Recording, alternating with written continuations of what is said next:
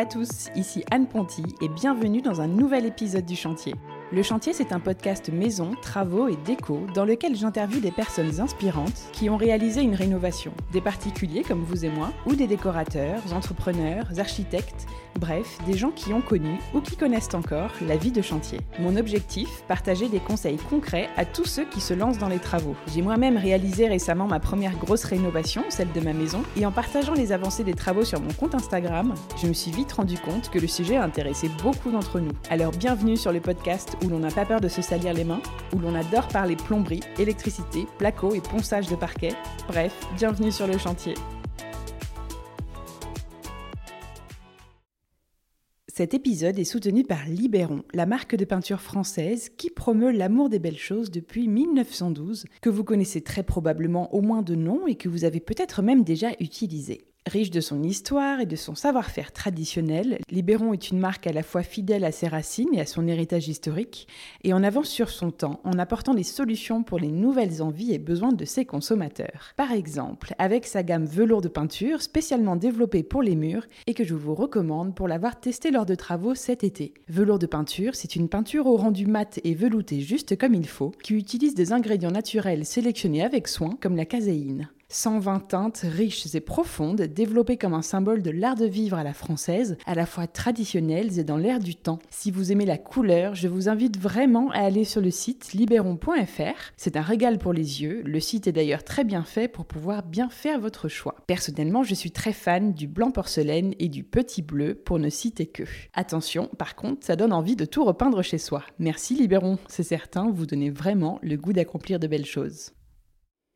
Bienvenue dans le premier épisode de l'année. C'est l'heure de la rentrée pour le chantier et surprise, pour marquer le coup, je vous ai préparé un épisode que vous êtes nombreux à me demander depuis le lancement du podcast. Et oui les amis, ça y est, je me suis décidée à inverser les rôles et je vous raconte aujourd'hui ma rénovation mes travaux, ma maison, mon chantier. Alors pour ça, j'ai demandé à Audrey, mon invitée de l'épisode 19, que vous aviez, je crois, adoré, de m'aider à transcrire ici ce récit. Elle a gentiment accepté, et voilà, tout est là. J'ai tout dit, je crois, ou presque. J'espère que vous allez trouver cet épisode intéressant. Dans tous les cas, je pense qu'il vous permettra de mieux comprendre qui je suis, pourquoi j'adore parler travaux et demander aux autres comment ils ont vécu leur chantier, et surtout pourquoi j'ai lancé ce podcast. Car en fait, cette maison, c'était la première pierre du podcast. Vous allez voir, j'ai eu une très bonne expérience de la rénovation, et c'est ce projet assez incroyable qui m'a donné envie d'aller plus loin en échangeant avec d'autres et en partageant ce sujet passionnant qu'est la rénovation avec vous tous. Alors dans cet épisode, on a parlé de chercher un T2 à louer et de trouver à la place une grande maison à acheter, de se lancer dans un premier gros projet travaux quand on a 28 ans, de respecter l'histoire d'une maison ancienne et de lui redonner ses lettres de noblesse, de comment bien s'équiper pour gérer la démolition soi-même, de mes conseils pour poncer un parquet ancien, d'aventures de couple et de famille, de verrières bleu-gris, de mes beaux contacts d'artisans à Bordeaux, de carreaux de ciment, de comment aménager son jardin, de bardage en bois, de mon rêve ultime de rénovation, de mes conseils à ceux qui se lancent et surtout d'amour, d'amour, d'amour des travaux.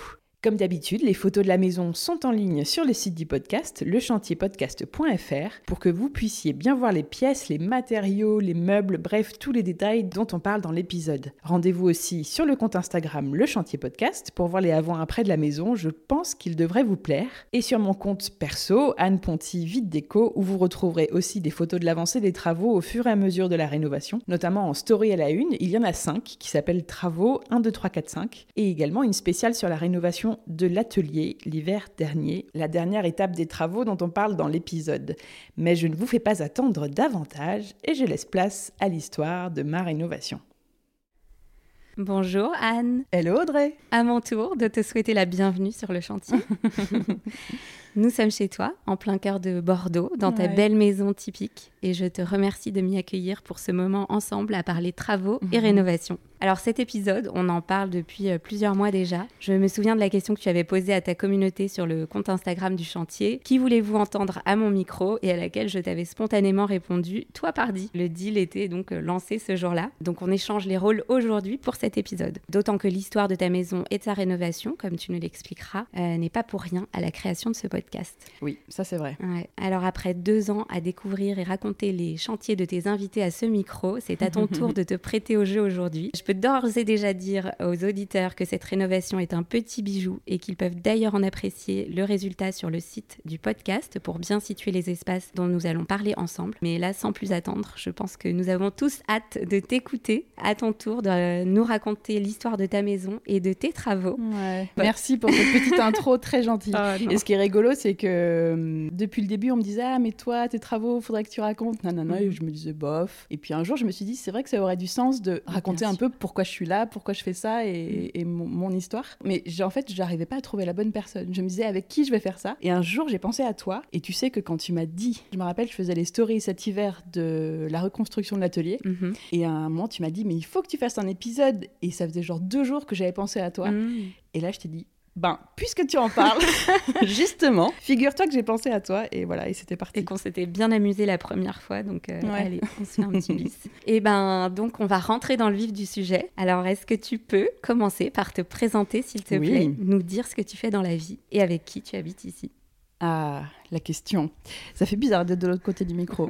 Alors, euh, donc je m'appelle Anne Ponty, moi j'ai 33 ans maintenant. Je, j'habite dans cette euh, merveilleuse maison avec un homme euh, non moins merveilleux qui s'appelle Louis, qui est mon mari. J'ai beaucoup de chance et on va habiter bientôt avec une troisième petite personne qui va pas tarder à nous rejoindre incessamment sous peu. Je crois, j'ose pas le dire, mais quelques jours, quelques semaines, on ne sait pas. Et qu'est-ce que je fais dans la vie? Donc moi j'ai plusieurs activités puisque j'ai lancé un site de brocante mhm. en ligne qui s'appelle Vide Déco, qui a 4 ans maintenant. Mhm. Mais globalement, je suis dans l'univers de la maison et de la décoration. Et donc j'ai aussi ce podcast, Le Chantier, que j'ai lancé il y a deux ans, un peu plus maintenant, dans lequel j'interviewe des personnes qui ont réalisé, je trouve, des rénovations ou parfois des constructions mhm. inspirantes en tout cas desquels je peux tirer un sujet qui, j'espère, euh, permet de donner des conseils à des gens qui se lancent dans des travaux. Le but, c'est vraiment de proposer des conseils et des idées euh, à toutes ces personnes-là. Et plus ça va, plus je me rends compte que ça intéresse beaucoup de monde, puisque le podcast fonctionne bien. Et je suis ravie de cette expérience qui, qui, dure, euh, voilà,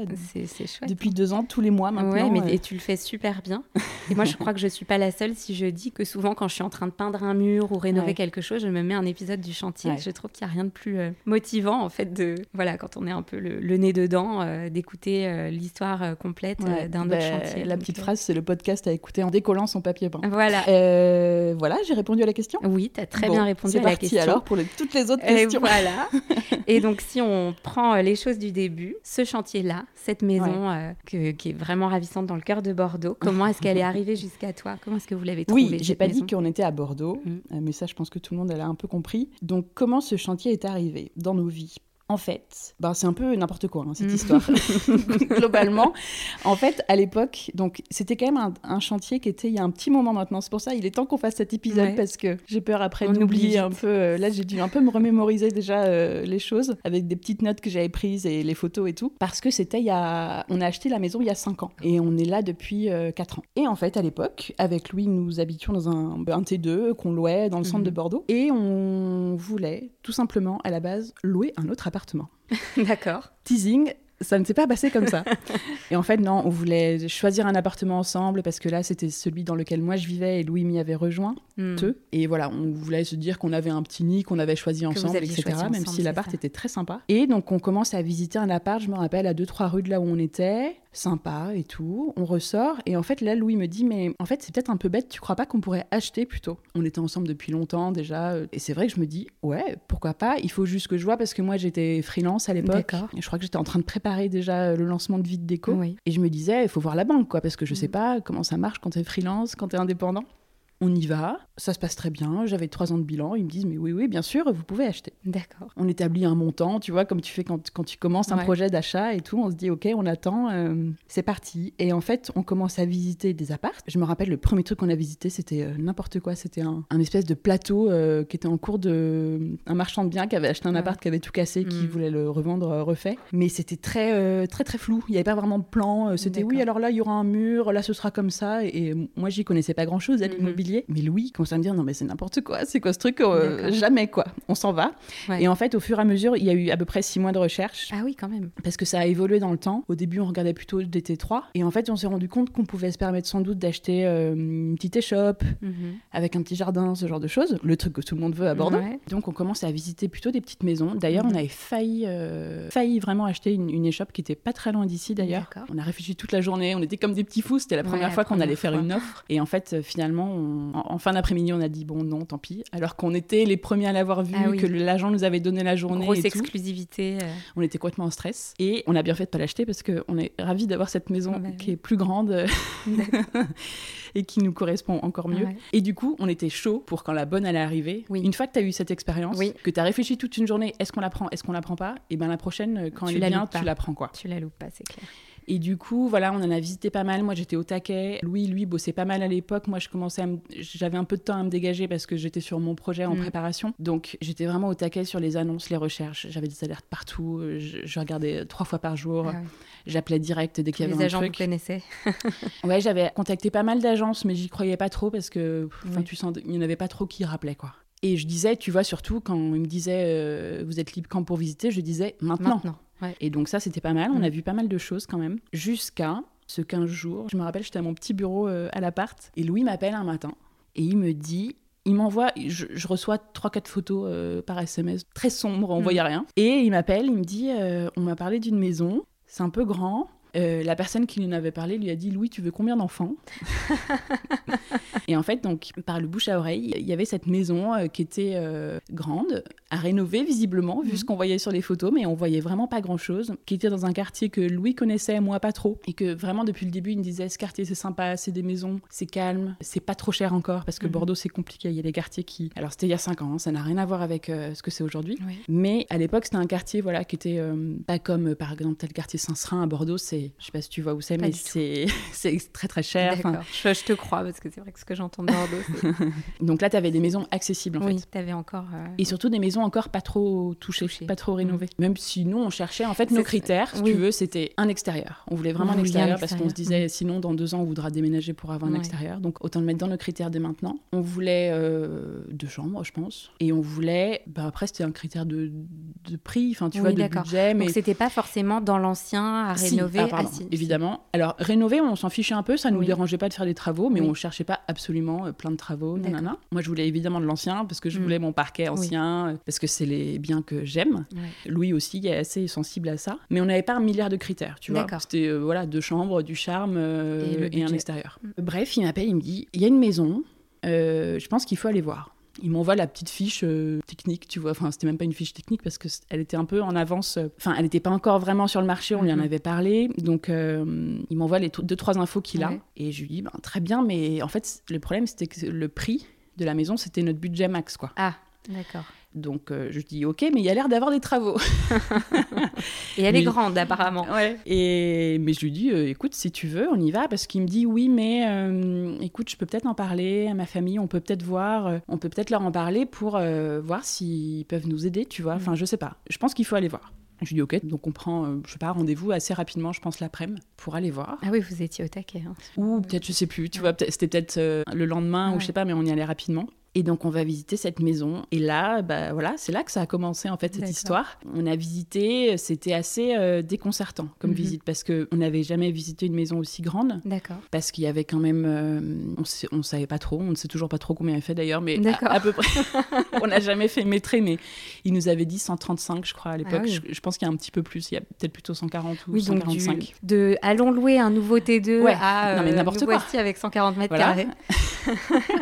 Six mois plus tard. Euh, ça n'avait aucun sens. Mais enfin, si, en fait, ça avait beaucoup de sens, mais on ne s'en était pas encore euh, rendu compte. Et donc, on visite cette maison. Hum, bah, je t'ai montré les photos de la visite. Hein. C'était quand même euh, assez lugubre. On rentre dans cette maison qui est très compartimentée avec beaucoup de petites pièces mhm. qui communiquent les unes avec les autres. On se voit quand même que c'est une belle maison parce que c'était pas une échoppe, c'est vraiment une maison qui plus qu'une. Tu vois, les échoppes à Bordeaux, c'est souvent un peu biscornu. Oui. Tu as souvent 90 mètres carrés, peut-être 100, Oui, 110. puis t'as une fenêtre. euh, Ouais. une, euh, ouais. Soit c'est une échoppe simple qui a une fenêtre, soit double, euh, une fenêtre de chaque côté de la Mhm. porte, mais tu as moins de largeur que notre maison, Mhm. euh, moins de volume, moins de. Oui. Voilà, nous, Oui, elle a des vraiment. hauts plafonds. euh, Voilà. Ouais. Donc, une grande maison, mais très sombre, oui, plein de petites très pièces. cloisonné. Et vraiment, quel est le terme? Insalubre, en fait, je pense. Mm. C'est En fait, donc, la dame qui était là nous raconte que c'est son papa qui habitait là avant, qui était décédé il y a un- une année à peu près, je pense, et que donc personne ne vivait là depuis, euh, mais que lui avait passé sa fin de vie ici et qu'il avait beaucoup de chiens, d'animaux. Mm. Ça sentait, mais le, le, le pipi de chat, Ouais. enfin, tu vois, l'ammoniaque, enfin, c'était terrible. Mm, mm. Il y avait une odeur vraiment qui te Qui prenait à la gorge quand tu rentrais euh, et on a mis très très très longtemps à la faire partir. Ah, et ouais. bon, elle, elle a disparu un jour euh, quand vraiment il n'y avait plus un centimètre carré qui n'était comme avant. Ça a fini par disparaître. Mais euh, ça faisait pas rêver quoi. Quand tu rentrais, tu avais des pièces, il faisait nuit. Et c'était en fait, donc on avançait, je me rappelle, on faisait toutes les pièces une par une. On était là, ok, ok, ben c'est grand. Mais à la fois, ça faisait pas grand parce que c'était plein de petites pièces. Ouais. Et on monte à l'escalier, on voit le palier, je me rappelle, moi je vois le palier en haut. Là, je me dis, c'est sympa parce que je commence à capter qu'il y a une verrière.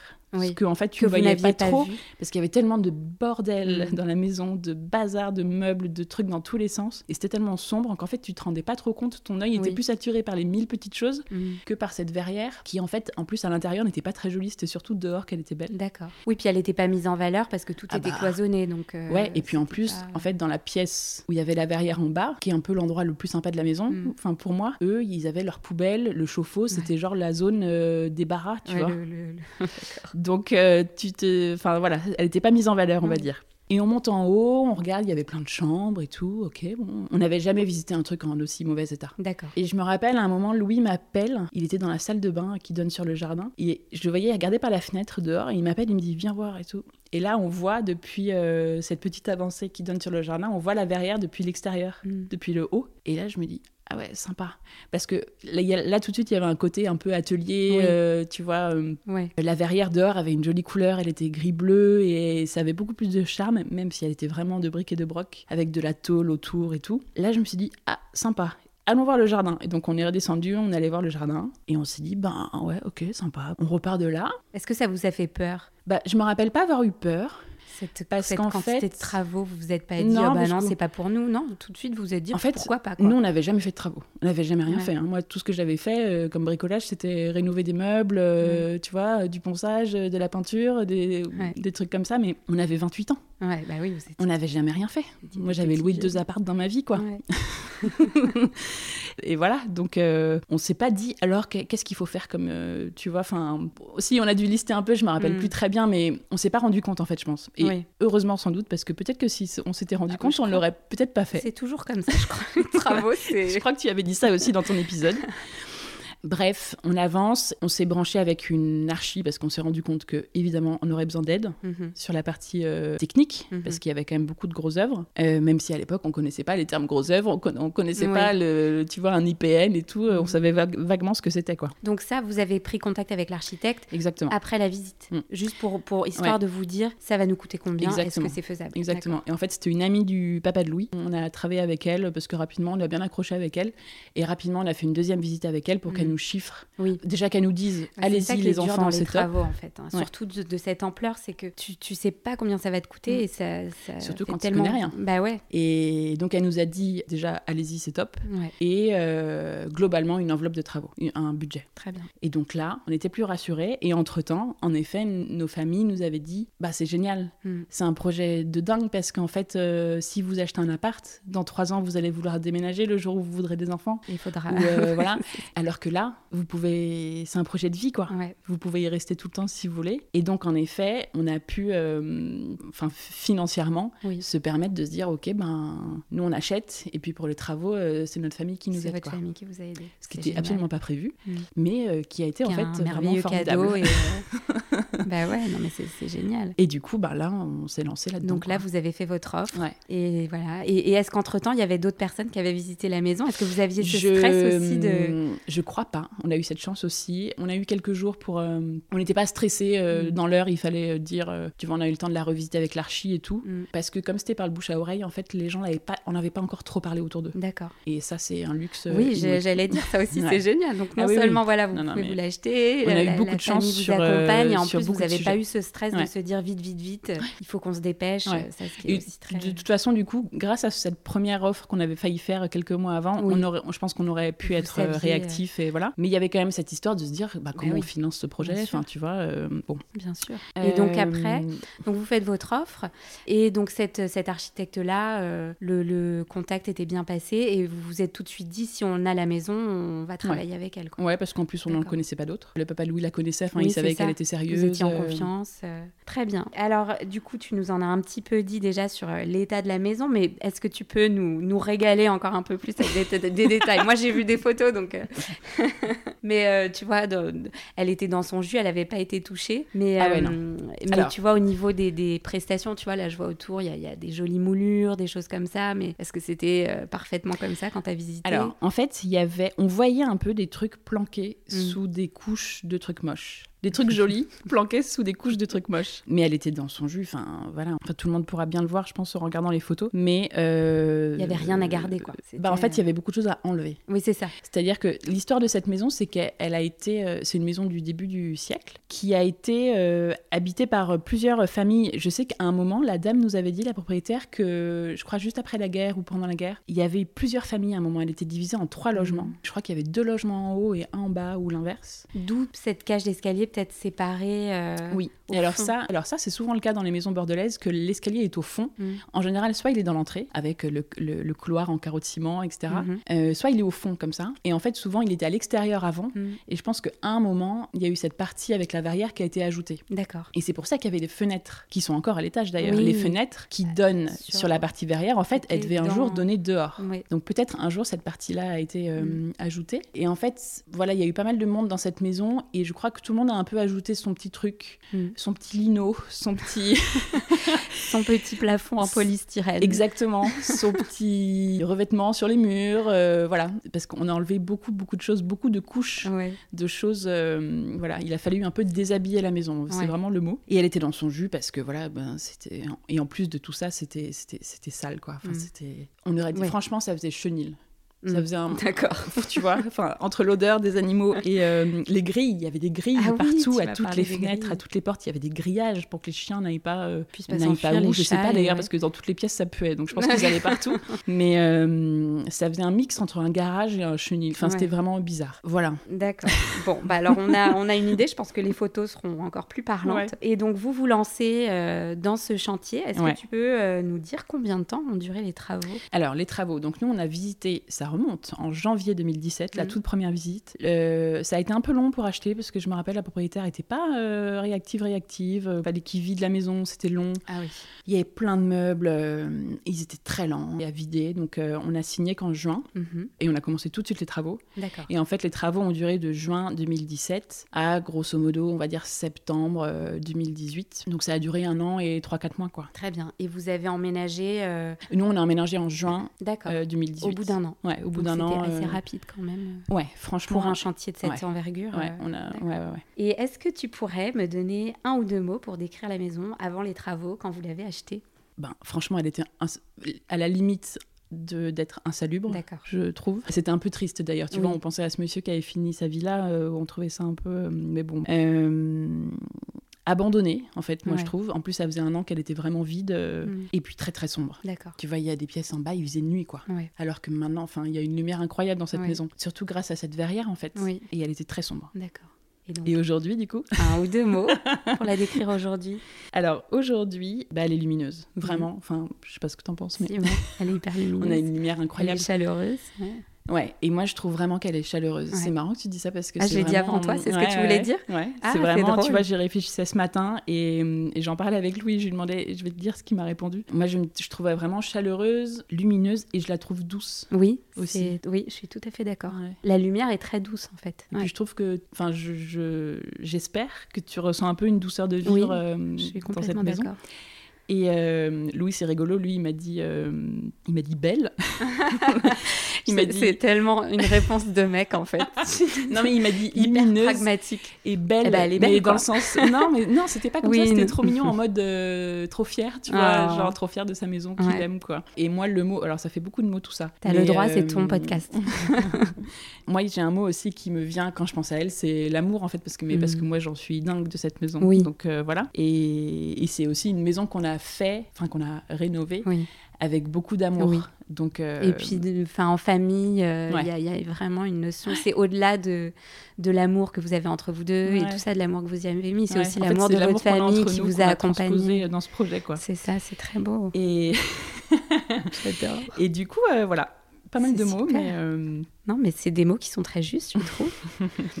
Et alors, euh, donc si on revient un petit peu à la maison telle qu'elle est quand vous êtes arrivé, oui. clairement vous vous êtes fait accompagner. Est-ce que vous avez beaucoup euh, modifié les plans, la distribution des pièces? Tu vois, tu nous disais que c'était très cloisonné, plein de petites pièces. Qu'est-ce que vous avez bah, fait? En fait, on n'a pas. En fait, on a beaucoup ouvert au rez-de-chaussée. Donc, en fait, pour la faire rapide, quand on rentrait avant, il y avait ce grand couloir qui allait jusqu'au fond jusqu'à la verrière, et, qui distribuait deux pièces de chaque côté. Donc il y avait quatre pièces un peu symétriques mhm. autour du couloir qui toutes communiquaient entre elles. Mhm.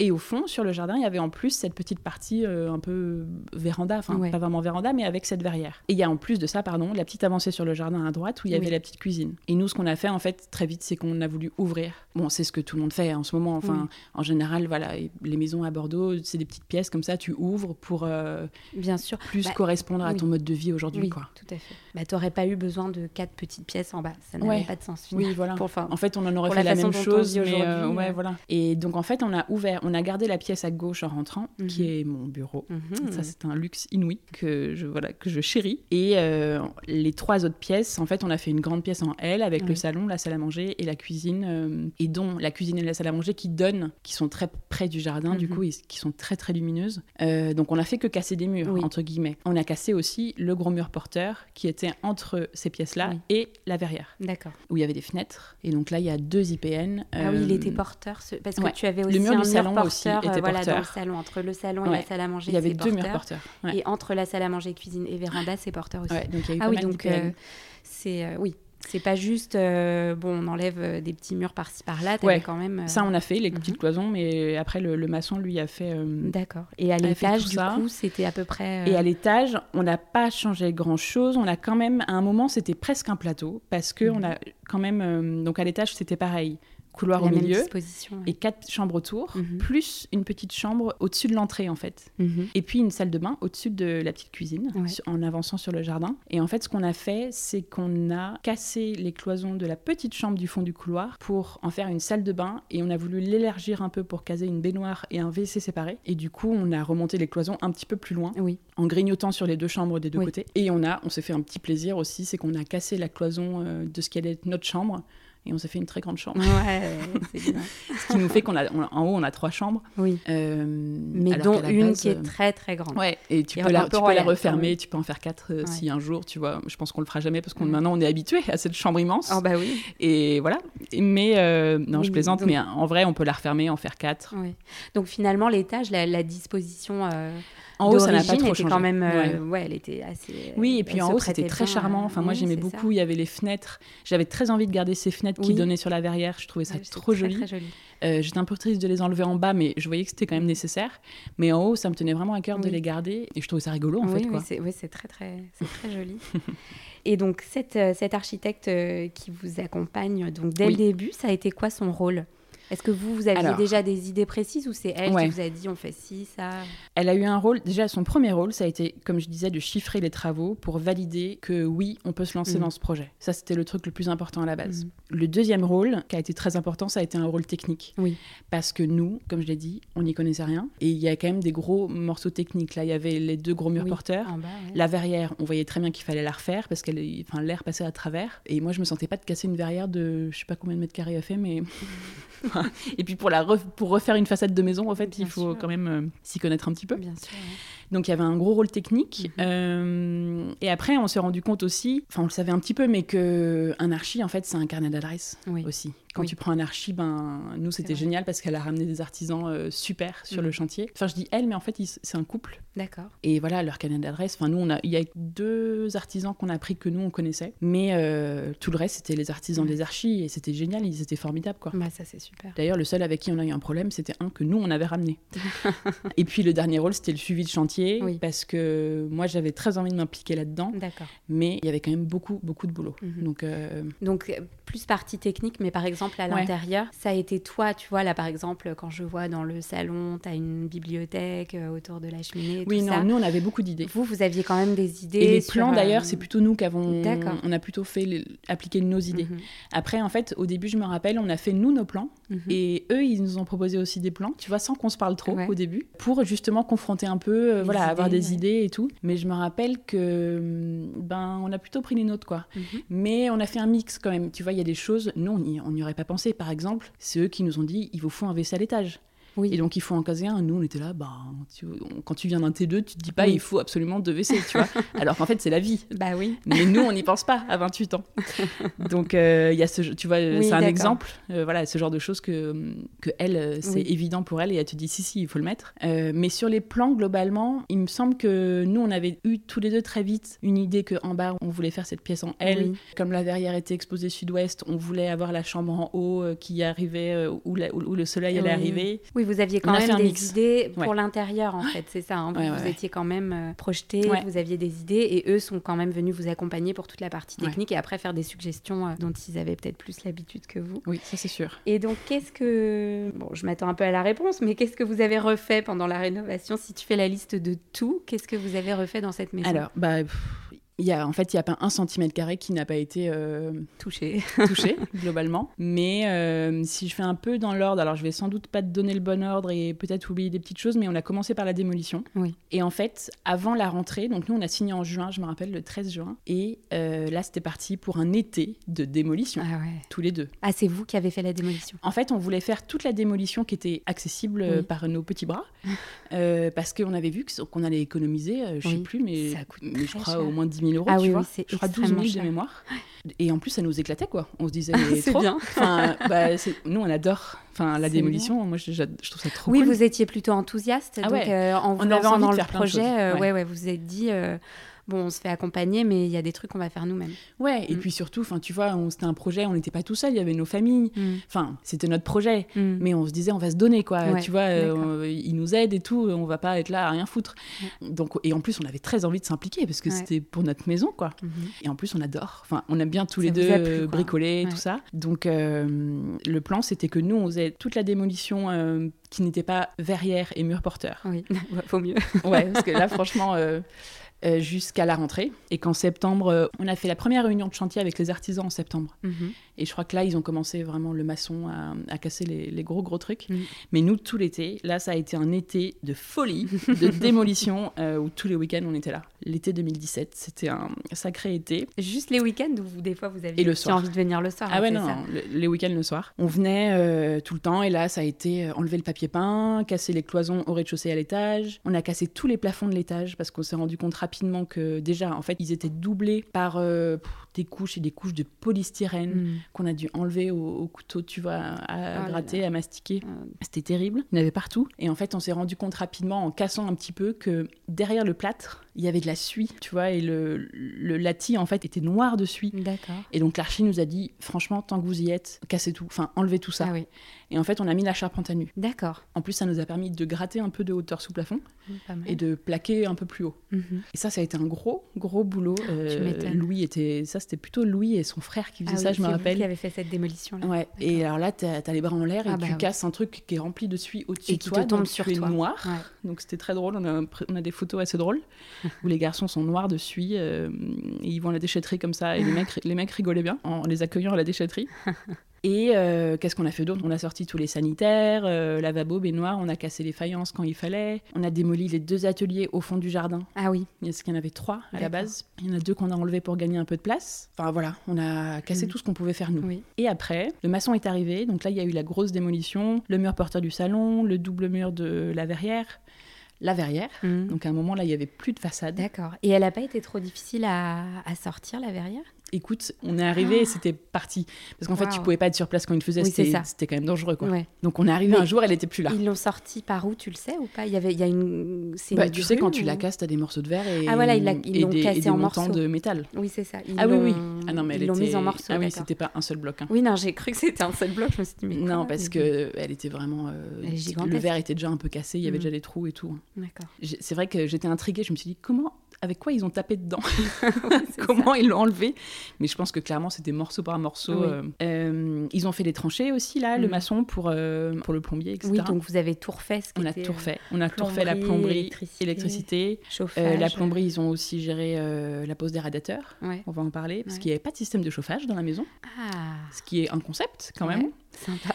euh, et puis ils ont reposé après les sanitaires, etc. Plus tard, l'électricité, on a tout refait, mais comme on avait tout enlevé les plafonds à l'étage, c'était parfait, on pouvait tout passer. Oui, nickel. Et choisir même où ça sortait. Ah oui. C'est bien quand tu fais ça. Ah parce bah là, on a, on a pu faire, vraiment, faire tout notre plan électrique.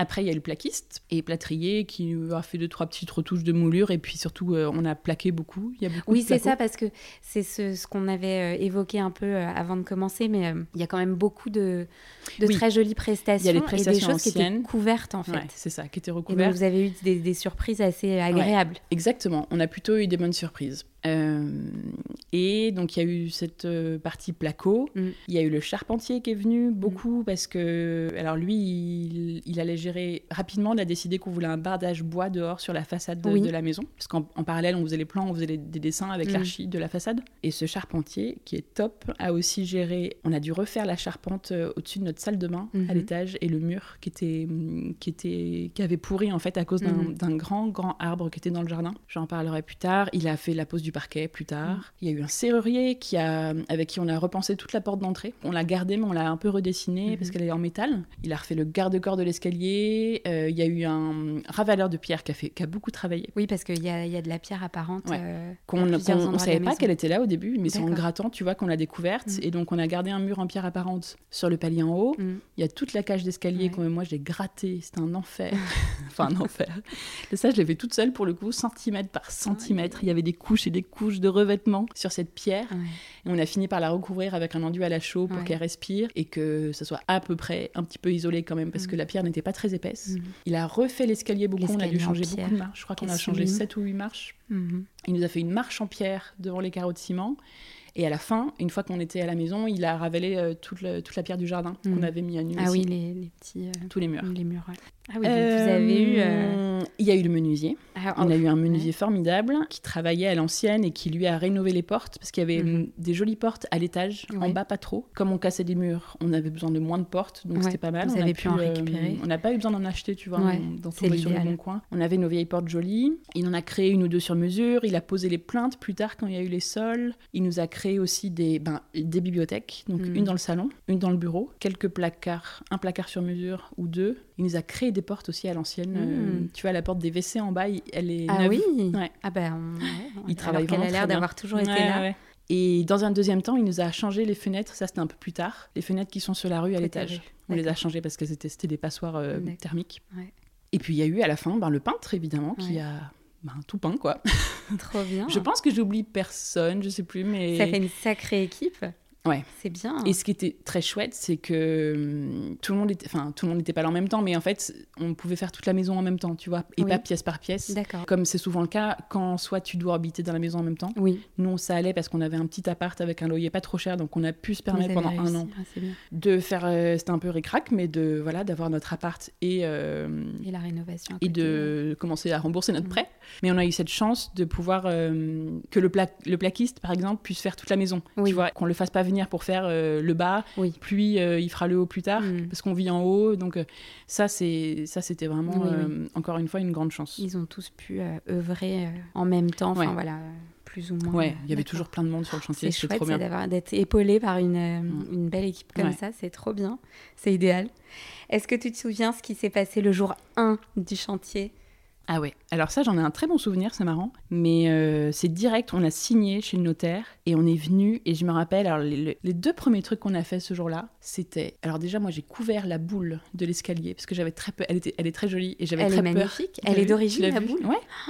Ah, je pensais qu'elle était neuve, que vous l'aviez... Ah non, non, euh, non, non, elle était Enfin, là. pas neuve, mais que vous l'aviez chinée pour, euh, pour Non, le- elle était là Ah, et génial. euh, je me rappelle début, le début je l'avais repérée et je la regardais j'étais là on va l'abîmer pendant les travaux. Et donc là direct j'avais mis un gros torchon dessus et elle, a- elle est restée emmaillotée pendant un an elle a pas vu le- la lumière du jour. Et le jour où je l'ai euh, déshabillée du coup j'étais très contente. Mais donc on a enveloppé cette petite boule pour que personne ne la casse surtout. Et surtout nous avons tu as vu je t'ai montré la photo nous avons Oui. détaché ça c'est vraiment le premier truc on a presque couru à l'étage pour racler ces espèces de morceaux de polystyrène qui étaient collés Oui. sur la cheminée de ce qu'allait être notre future chambre. Ah, faudra... ouais. La photo Euh, euh, sera une imitation euh, pierre hein, quand même, Bah euh, ouais, assez, comme- euh, assez travaillée quand même, il faut le dire. Sûrement longuement réfléchie. Euh, de la pierre en polystyrène, voilà. Peint Mais en voilà, jaune ces et avec des de, joints de noirs. polystyrène collés sur la cheminée en marbre. Euh, ben mal- voilà, désolé, mais là on a tout, on a tout enlevé quoi. On- On n'en pouvait plus, on était, on avait hâte de les décoller. Et aussi, je me rappelle, on a, on a gratté un peu, on a commencé à gratter l'enduit qui était sur le, les murs du jardin. D'accord. Le premier jour de- Ouais, Ah, on- on en crevait d'envie parce que on voyait que ça boursouflait, que tu vois que ça gonflait, Ah, que c'était humide d'accord. derrière et que la pierre elle voulait Elle respirer en. Quoi. ouais. Je me rappelle, on a commencé là où ça gonflait un peu on- Mm. et ça partait hyper bien en plus. Bah oui. Et on a vu cette pierre derrière, on était là, ah, trop bien et tout. Mm. Et on avait qu'une envie, c'était faire tout le mur, mais bon, Ouais. on- je crois qu'on a dû repartir. Donc c'est bien parce que dès le premier jour, en fait, euh, vous vous êtes pris au jeu de, de votre rénovation et des travaux. Quoi. Vous Mhm. vous êtes vraiment lancé dedans avec enthousiasme. euh, Ouais, et... Non, mais bah, on c'est avait bien. hâte. Attends, Ouais. ça faisait cinq mois qu'on voyait. L'archi avait Oui. décollé, je me rappelle, un petit peu de, de lino en haut pour, que, pour voir s'il y avait bien un parquet en dessous. Mm. pour qu'on sache s'il fallait prévoir un budget sol à Ouais. l'étage ou pas. Et bonne nouvelle, il y avait un joli parquet en pitch peint. Ouais. Donc on avait trop hâte de voir, tu vois, ce qu'il y avait sous toutes ces couches de trucs moches, Bah quoi. Voilà. Et puis après, rapidement, les premiers trucs qu'on a fait, ça a été décoller le papier peint et désherber le jardin. On a coupé beaucoup de plantes et bon, bah, c'est comme ça. hein, mais vraiment, euh, en fait, dans le jardin, on ne voyait pas le ciel. D'accord. Oui, tu m'avais dit, il y avait un arbre même, euh, euh, Oui, il y avait un grand grand chêne en Ouais. plein milieu qu'on a dû malheureusement enlever. Au Mm. début, moi, je voulais pas trop, mais en fait, on n'a pas eu le choix parce qu'il pourrissait le toit de la maison en fait, Mm. parce qu'il était plus grand que la maison. Oui, Donc c'était quand même un peu étrange d'avoir ce grand arbre en plein milieu d'un petit jardin. Surtout en, plein milieu, c'était pas très pratique. Oui, puis toutes les racines. Enfin, moi, je Ouais. toujours. euh, Enfin, tous les gens euh, à les qui on a demandé, et les lagueurs, il nous a confirmé qu'il fallait le, le sortir. Mm. quoi. Et il y avait des lauriers sauces partout, partout, partout, Mm. partout, partout. On a tout enlevé parce que on ne voyait pas la lumière du jour. C'est fou. Alors que si maintenant, euh, Elle est super lumineuse, quoi. C'est. Mm. donc voilà, ça c'est un peu les, c'était un peu les premières étapes. D'accord. Et, et, euh, ce qui était très cool, avant qu'on commence vraiment les travaux, Ouais. c'est qu'en fait on a décidé de faire une crémaillère pré-travaux. Ah, trop bien. Et alors là, on a fait une énorme teuf avec euh, nos familles et nos copains, tu vois, on était 50 Ouais. ensemble. Et on était trop contents parce qu'en fait, c'était notre première fête, tu vois, de, de couple avec nos deux familles, nos, Ouais. tous nos amis et tout. Et surtout, on voulait montrer la maison comme elle était avant, Avant. à nos copains Mhm. et à tout le monde. Et euh, on a un super souvenir de cette soirée. Euh, Nous, on était hyper heureux et, hum, et les gens étaient heureux pour nous aussi. On a fait à peu près 150 visites dans la soirée. Ouais. euh, C'était rigolo. Donc, mais la maison, elle était toute cloisonnée et tout ça? Ah oui, on n'avait Ah rien ouais. touché encore. On avait gratté trois trucs, Alors, tu vous vois, mais étiez à c'était 5 vraiment... dans chaque pièce. Ouais. Je crois que je me rappelle, c'était le 19 juin. Je sais pas pourquoi je me rappelle. Et tu vois, donc c'était une semaine après qu'on ait signé, Ouais. quoi. Et je me rappelle quand même qu'on avait quelques copains qui nous regardaient un peu genre, mais qu'est-ce qu'ils font, quoi? Ouais. Dans quoi ils se lancent et qu'on voyait que eux ils, le feraient pas quoi. Mais et puis je me rappelle aussi c'était assez rigolo, on a un copain qui est avocat euh, dans le pénal. Mhm. Donc il voit des choses pas très rigolotes en droit pénal et euh, il nous avait dit mais on dirait une scène de crime. il nous avait dit mais on dirait vraiment une scène euh, ça fait un peu de Dexter quoi. On était là oui. Bon. Bah, c'est notre maison. bah, c'est le, le, pouvoir de la projection. Vous avez réussi à vous projeter. Et donc, euh, justement, par rapport à ça, euh, vous, vous êtes vraiment projeté sur l'intérieur, euh, vous saviez ce que vous vouliez. Où est-ce que vous aviez trouvé l'inspiration? Est-ce que c'est tous les deux? Est-ce que c'est plus toi? Où est-ce que tu t'es inspiré pour, faire cette maison? ben, En fait, alors, c'était plus moi, et après, globalement, ça a mhm. quand même été plus moi qui était le, pas le moteur, mais tu vois, qui conduit, qui m'occupait plus des travaux. Mhm.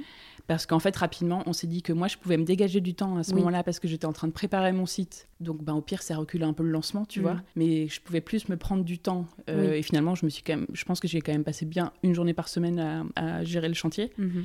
Que Louis, qui lui avait son job. Et en fait, on s'est rapidement du coup réparti les rôles en mode lui, il bosse, tu vois, parce qu'il fallait mm. quand même qu'on ramène des sous pour euh, payer notre loyer, mm. l'emprunt. Moi, j'avais mon activité de freelance, mais qui me prenait pas tout mon temps parce que je m'étais dégagé du temps pour vide déco. Bref, moi, j'allais plus m'occuper de gérer le chantier. Et lui, évidemment, il suivait tout, mais je lui faisais des récaps le soir, tu vois.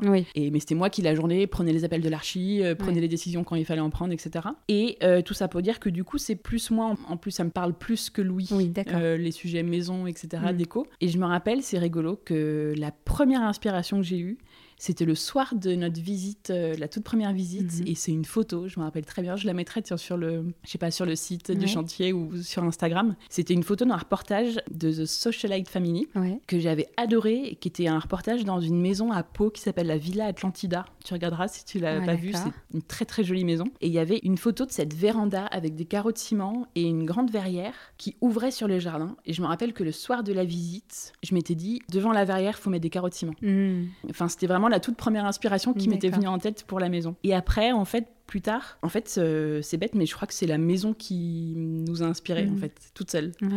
Et tout est parti de la couleur de la verrière à l'extérieur, la verrière d'origine, qui était bleu-gris. En fait, tout est parti de là, sur les couleurs, sur les tonalités un peu qu'on voulait donner à cette maison, parce qu'on aimait beaucoup ce bleu-gris et qu'on a voulu du coup le remettre sur la nouvelle verrière. Et on a, après, en fait, on a simplement suivi nos envies et nos goûts, quoi. Ça a été assez instinctif. Hein. J'ai fait euh, quelques tableaux Pinterest et tout, mais mm. en fait, on les a pas tant utilisés que ça. Mm. Je pense que ça m'a servi un peu pour structurer mes idées et voir ce que j'aimais, ce que j'aimais pas. Mais je me rappelle pas avoir ressorti tout le temps des images en mode euh, ça, ça... voilà, ouais. ouais non, t'as vraiment fait euh, à l'instinct. Ouais, et puis en fait, il y avait surtout ce truc qui nous guidait de garder, euh, enfin, de redorer un peu le mhm. blason de cette maison, de garder évidemment tout ce qui pouvait être gardé d'ancien et de joli, et de respecter son histoire. Mm, mm, mm. C'est un beau programme. Non, ça me parle, ça me parle. Oui, j'imagine bien. Et vous l'avez euh, super bien fait d'ailleurs. Hein. Donc, euh, tu as un peu évoqué des choses que vous avez fait euh, vous-même, mais si on revient un petit peu là-dessus, qu'est-ce que vous avez fait tous les deux de A à Z? Tu vois, comment vous vous y êtes pris oui. si, et, puis si tu peux partager quelques conseils pour, euh, pour ces étapes. on est toutes oui. Ouais, alors là, je me suis dit que je pouvais sans doute parler de hum, la démolition. Ouais qui est quand même un... Un gros morceau. Hein. Ouais. Non, mais on a souvent tendance, je trouve, la démolition à se dire, ouais, ça, ça va, c'est nous, on va faire la démolition. Mais une fois que tu es dedans, en fait, c'est hyper Après, ça dépend de ton chantier, mais euh, Et nous, puis, en tout cas, c'est un gros machin. tu vois, avec des bennes quand tu es en centre-ville. C'est surtout ça le sujet, en fait. Bah ouais.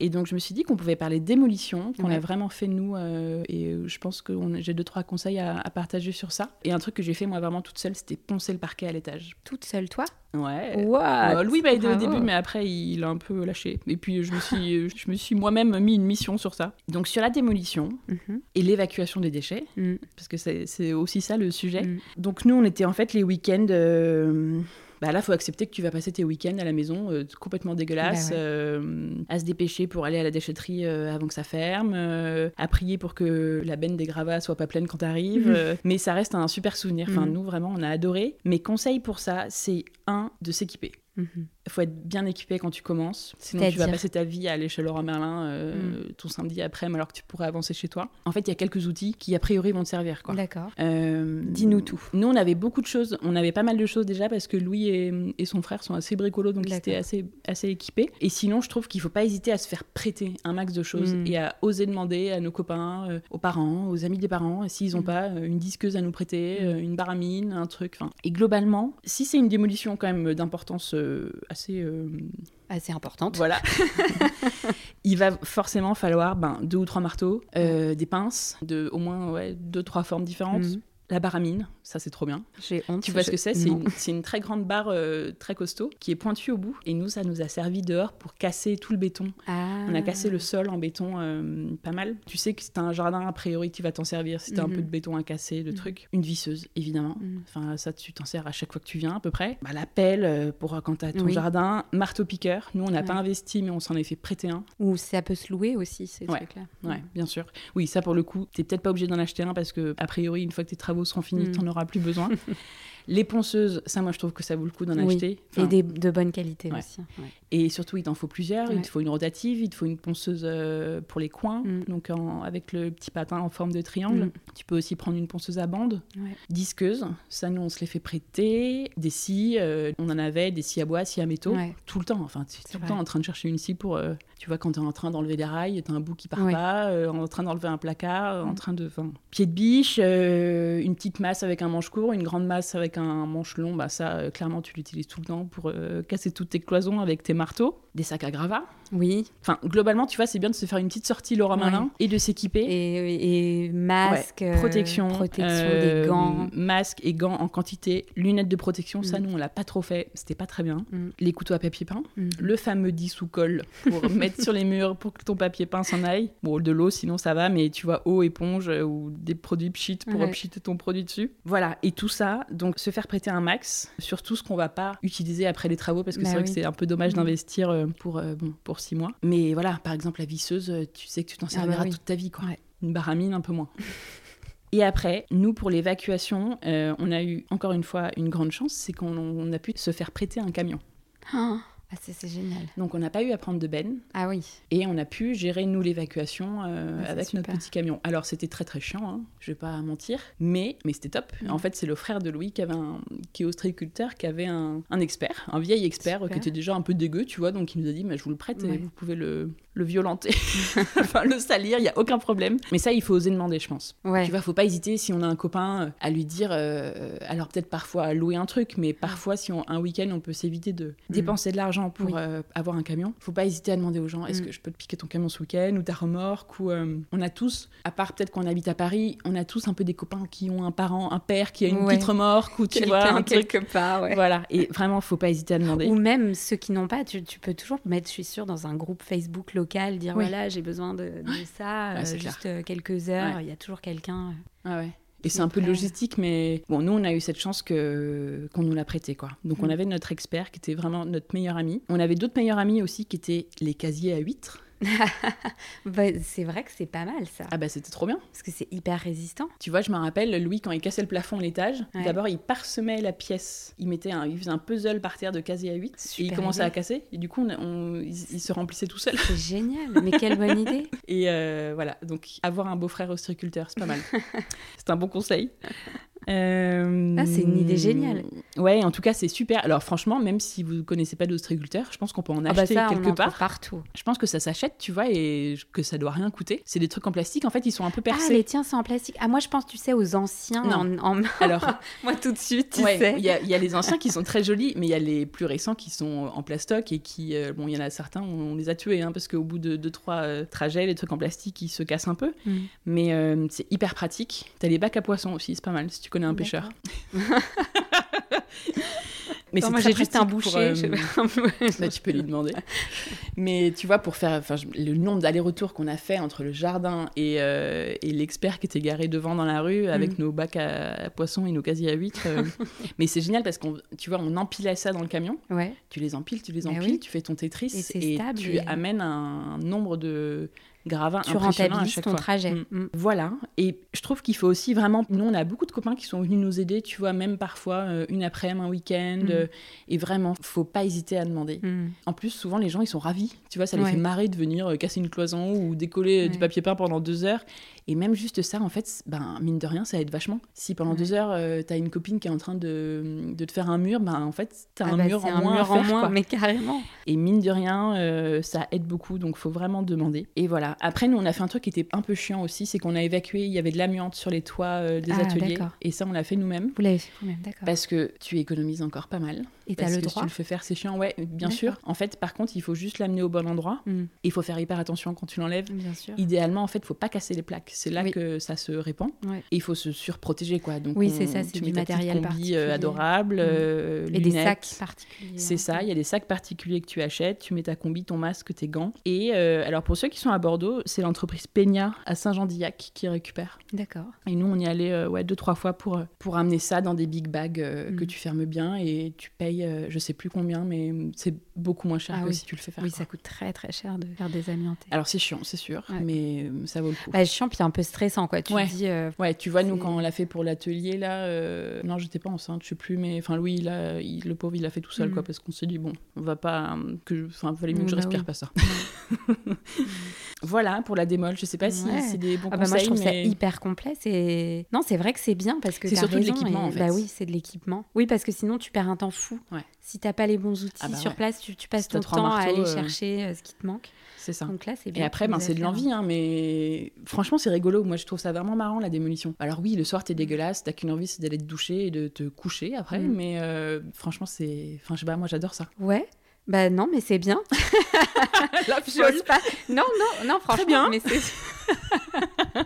non, mais je trouve ça génial Chacun parce que ses passions. Non, non, mais je trouve que vous avez un enthousiasme euh, par rapport à votre euh, chantier que, que je trouve admirable et Ah que bon j'ai pas forcément senti par rapport au mien. C'est pour ça que quand tu me dis, oh, la démol, j'ai adoré et tout. Ouais, mais si, je vois que... ce que tu veux dire. Tu vois, il y a un côté un peu. euh, quand tu arrives avec ta masse et que tu fais ouais, tomber un. c'est et rigolo. Et, fais puis tu vois les murs, bon, c'est rigolo. qui se créent et tout, c'est chouette. Ouais, c'est vrai que c'est. Bon, Il y a des trucs voilà. plus rigolos que d'autres, c'est sûr. Décoller le papier peint pendant des Non, heures, mais c'est même, tu vois, le chargement des gravats, j'avais non, trouvé c'est ça assez pénible quand même. hein. Ça, c'est Mm. chiant. Mais bon, voilà. Bah, il faut le faire, hein, bah, c'est ça. Et puis tu sais que tu économises, je sais pas combien de mille économises euros. beaucoup euh, d'argent, c'est clair. Parce que la, la benne, ça coûte quand même cher. Mm. Voilà. Après, c'est vrai que c'est une solution. euh, quand tu peux pas te faire prêter de camion, ben voilà quoi. Ah oui, t'as pas le choix. Ouais, non, nous, ça avait été une benne. Et donc après, on peut euh, parler de, du parquet ancien Ouais. que t'as super bien poncé toute seule alors et qui est magnifique. Pas toute seule. Attends, si Louis écoute ce podcast, il va me dire Non, comment c'est ça toute seule? On a commencé tous les deux et après il m'a un peu abandonné parce qu'il avait un EVG.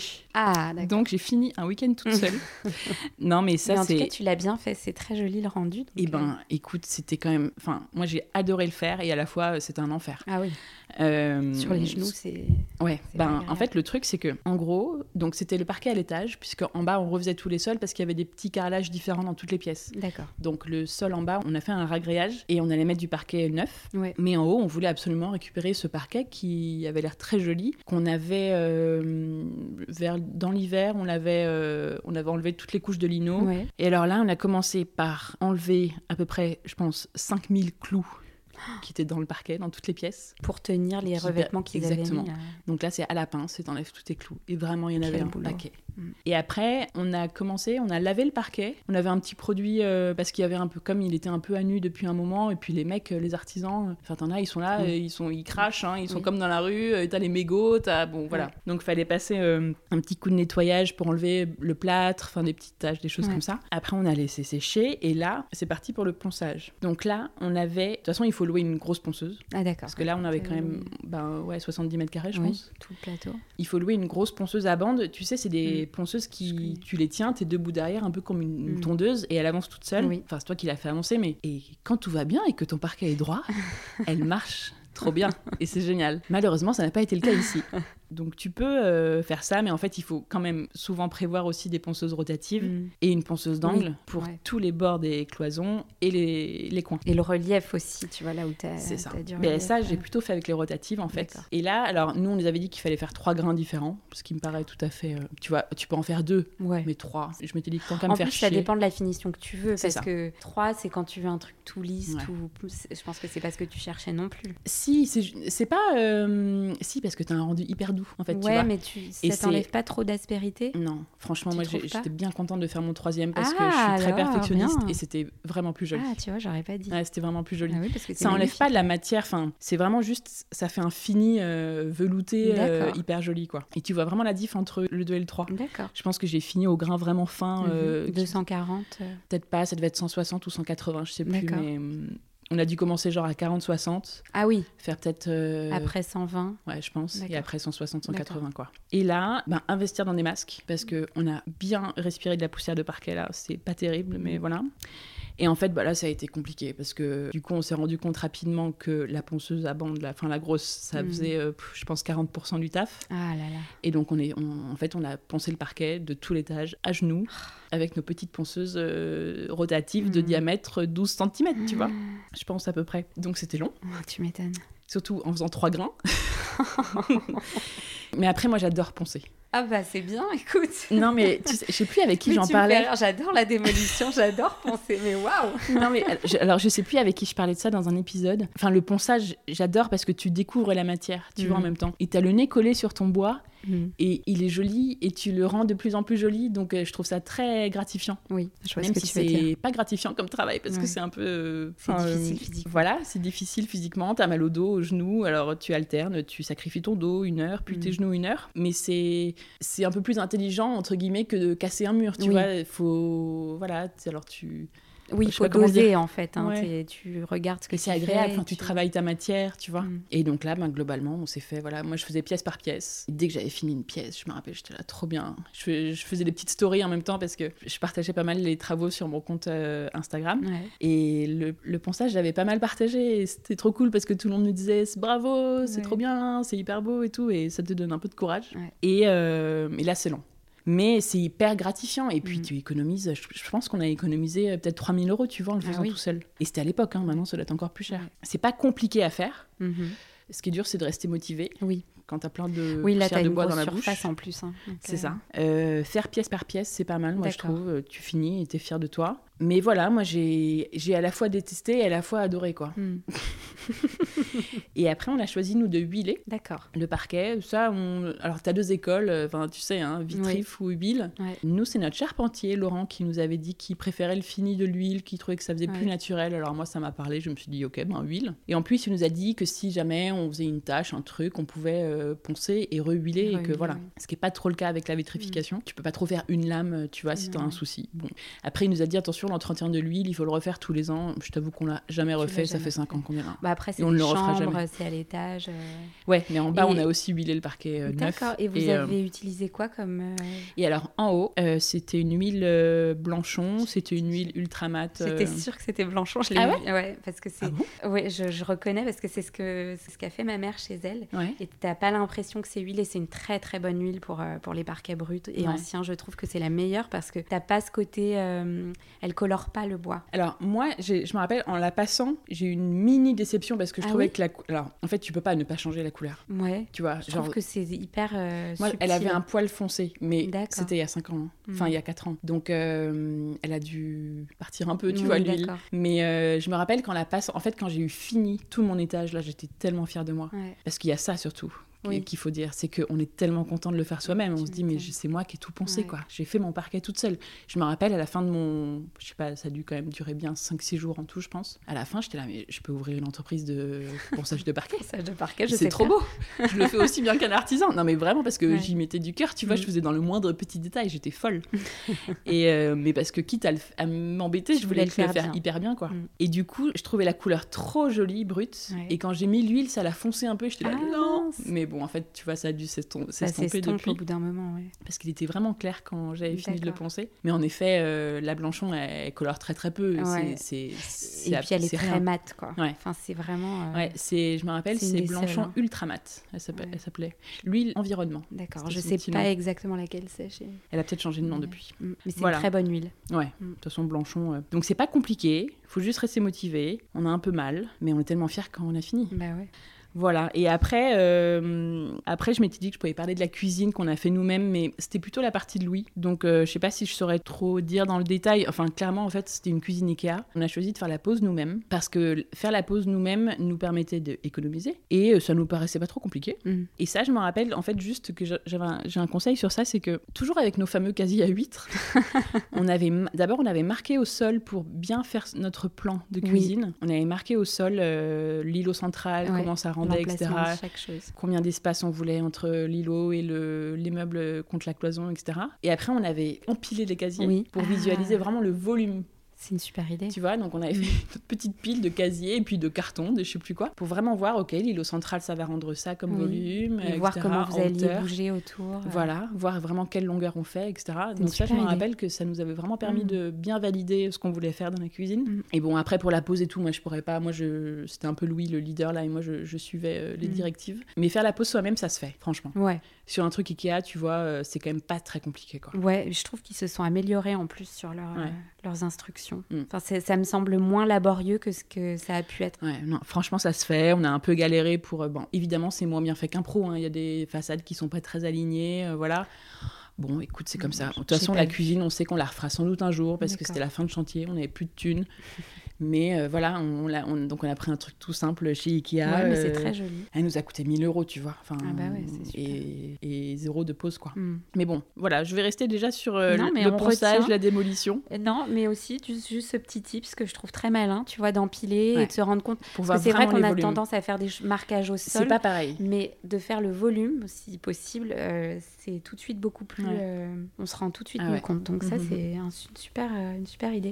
Et moi, je voulais te demander si tu avais des conseils euh, plus par rapport aux, aux artisans et à la, à la relation à avoir avec eux. Tu vois, euh, comment toi, tu as géré euh, les éventuels euh, problèmes sur le chantier ou tu vois juste euh, comment tu as fait euh, pour que ça se passe bien, quoi. Est-ce que Ouais. des conseils? Alors globalement, on n'a pas eu trop de problèmes. Si on a eu un problème à la fin, quand même, un Mhm. gros problème avec un artisan, avec le peintre. Celui que vous aviez choisi, Ouais. c'est ça Mais sinon, globalement, il n'y a pas eu trop de problèmes euh, avec les artisans qui étaient Mhm. vraiment super. Mais dans tous les cas, ben, avec un chantier, tu apprends à composer. En fait, ce qui est intéressant, je trouve, c'est de. Enfin, nous, on allait beaucoup sur. Moi, j'allais beaucoup sur le chantier. Oui. On allait tous les deux à la réunion hebdomadaire chaque semaine. Mhm. Et moi, je passais, je pense, au moins une fois en plus dans la semaine et on était le, le week-end, tu vois, Mhm. tous les deux. Donc, on était souvent là avec les artisans. Euh, ils voyaient qu'on bossait aussi, qu'on Oui. s'impliquait. Donc, je pense que, tu vois, ils ont dû voir que, ben, on n'était pas. Enfin, ça a dû leur plaire aussi, Oui. tu vois. Je pense qu'ils ils trouvent ça rigolo quand t'as des deux petits jeunes qui sont là. Et en fait, ça nous a permis de les connaître rapidement, assez bien,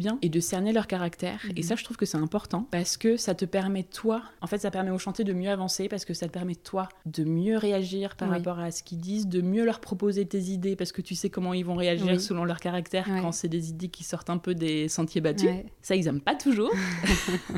et du coup, voilà, tu peux mieux composer avec eux et trouver des solutions aux problèmes parce que ben, un chantier, c'est quand même ça, hein, c'est Bah trouver ouais. des solutions aux problèmes en permanence. Et en fait, je trouve que ça, quand tu passes souvent, ça permet de bien les connaître et Mm. de gérer mieux quand il y a des problèmes avec certains. Par exemple, toi, tu peux t'adapter à eux. C'est-à-dire que tu vois, moi, je me rappelle, il y en avait un, il aimait pas trop quand je lui demandais des trucs qui sortaient de l'ordinaire. D'accord. Donc, souvent, il disait collègue. non. Non, parce qu'il était tout seul. Mais je savais qu'en fait, sa première réponse, ce serait non. Oui. Non, c'est pas possible. Mm. Mais je savais qu'en fait, c'était possible Oui. et que juste, c'était un peu de la mauvaise volonté, quoi. Mm. Mais je le savais parce que hum, je connaissais son caractère, tu vois. Je, je voyais un Mm. peu comment il était parce que je le côtoyais euh, comme on était là. Et donc, du coup, les gens comme ça, tu sais que tu peux pousser Oui. et euh, essayer de- d'insister, de dire oui, mais on pourrait faire ça. Du coup, c'était moi qui proposais les solutions, tu vois, alors qu'en fait, ben, c'était son métier. Mais bon. En fait, c'est bien de savoir trouver l'équilibre. Mm. Mais c'est pas évident entre savoir s'arrêter quand on demande un truc et qu'on dit bah non madame c'est pas possible ou savoir pousser pour avoir ce qu'on veut parce qu'on sait que c'est Mm. faisable même quand t'as un mec en face qui te dit ah non non euh. Mm. et du coup connaître les caractères des artisans ça t'aide parce que celui qui va te dire toujours ah ouais bonne idée euh, qui aime bien tu vois quand on propose des nouveaux trucs et, et qui est en général partant le jour où tu- il te dit non Oui.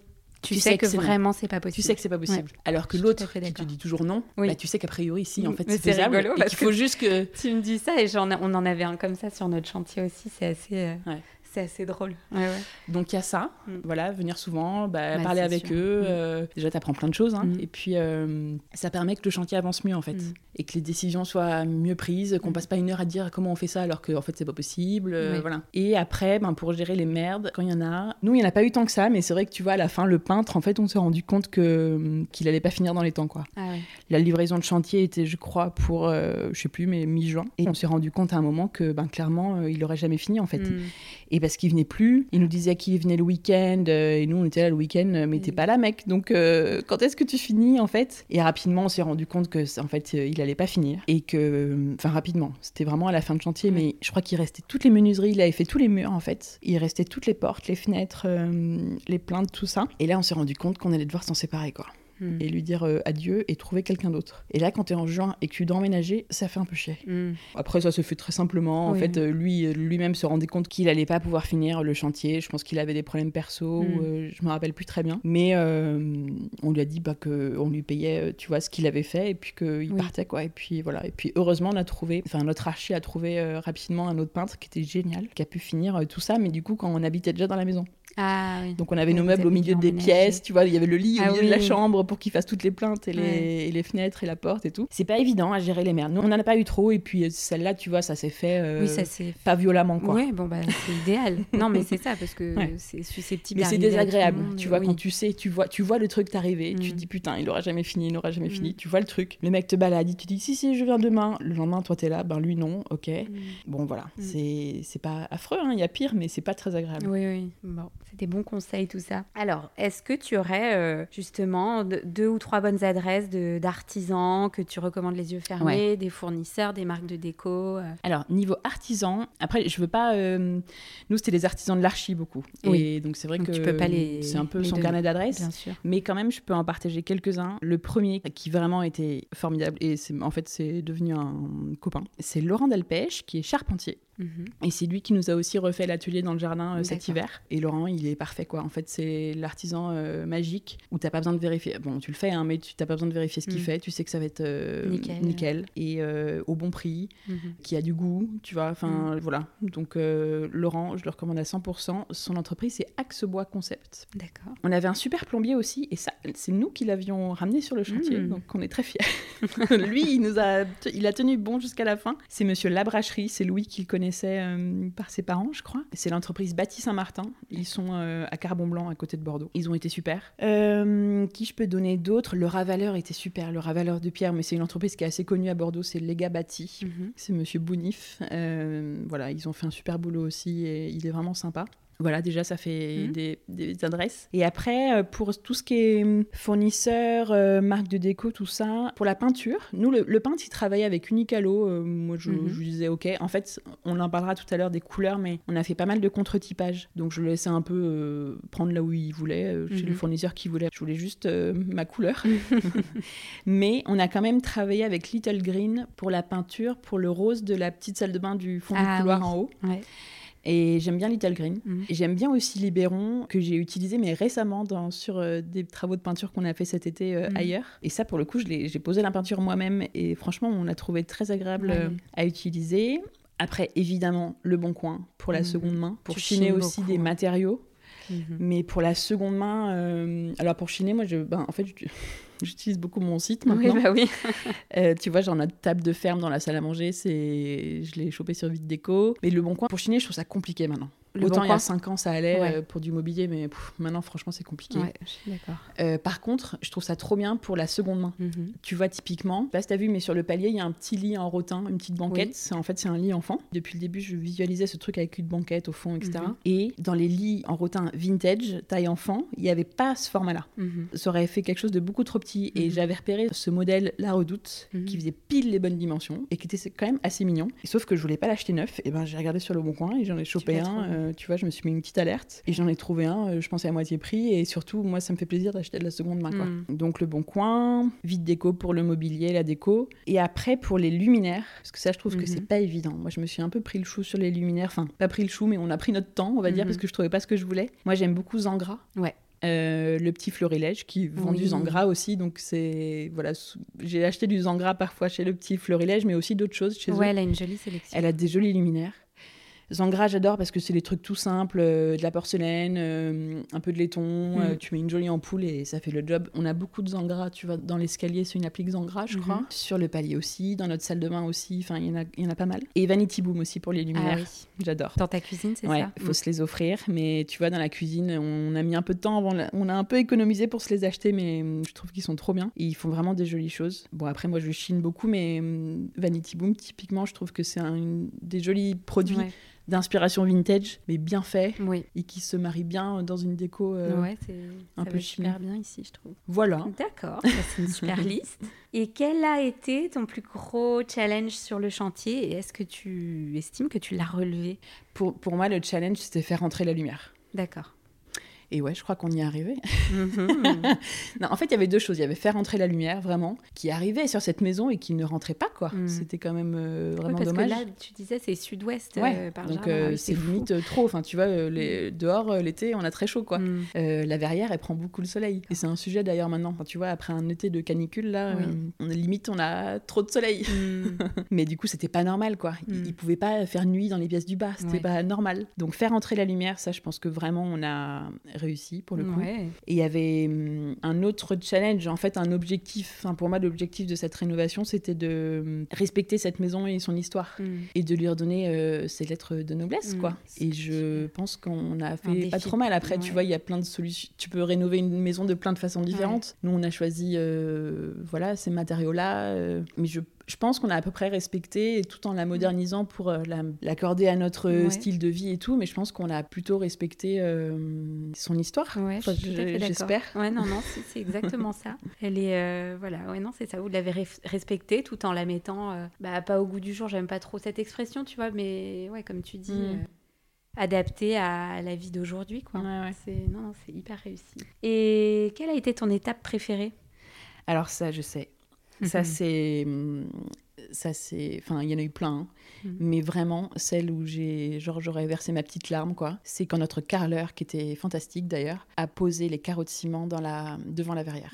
Ça, je m'en rappellerai toujours. J'étais. À l'époque, je, travaillais chez un. Enfin, j'étais en freelance, mais je travaillais pour un commissaire-priseur qui est mhm. vers Sainte-Croix. Et. Euh, je savais qu'il venait ce jour-là, mais je devais aller absolument au bureau. Et je, me rappelle, je suis rentrée vite, vite entre midi et deux parce que je savais qu'il était là et qu'il faisait ça aujourd'hui. Et en plus, je leur avais mis la pression parce que je leur avais dit les de ciment, vous les posez sans joint, les amis. Ah et ça, c'est le truc le plus important de tous les travaux. Donc attention, je veux une pause sans joint. Il m'avait dit oui, oui, on fera gaffe et tout, c'est bon. Donc j'étais là, j'étais bon, ouf, ils vont faire attention. Parce que ça, je trouve ça dommage quand tu poses du vrai ciment.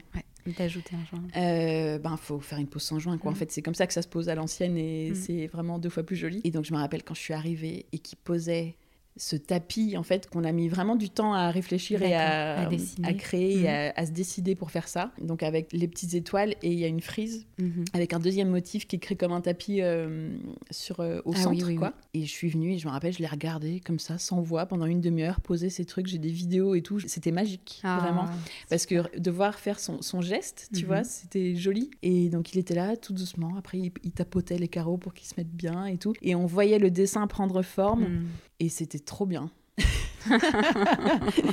et c'était trop sympa parce qu'il était adorable et donc euh, ah tu vois il était je pense qu'il il trouvait ça chouette que je le regarde et il voyait que j'étais trop contente. Ça c'était vraiment un moment magique. Et puis après en fait chaque réunion de chantier euh, on avait trop hâte à chaque fois tu vois c'est genre demain il y a la réunion de chantier. Donc ah c'était trop cool on avait hâte et tout. Parce qu'on savait qu'on allait voir tout le monde tout le monde était ça fait un peu bisounours quand j'en parle comme ça un petit peu mais, écoute il, en faut des mais belles tu vois, on, allait retrouver les artisans qu'on aimait. Bon il y, y en a certains où parfois il y avait des petits tension, mais franchement, c'était rien du tout. Non, chaque réunion de chantier, on avait trop hâte de voir euh, qu'est-ce qui a été fait cette semaine, qu'est-ce qui va être fait la semaine prochaine, etc. Ça, c'est génial. Mais ça mm. prouve que vous aviez vraiment des super artisans parce que ça, c'est clair. Ils travaillaient bien, vous n'aviez rien à redire après eux et ils comprenaient Un le. Petit peu. Mais en fait, on a... quand on avait des choses à redire, ça allait parce qu'on était là, donc on les mm. disait tout de suite. Et du coup, il n'y a pas eu de gros oui.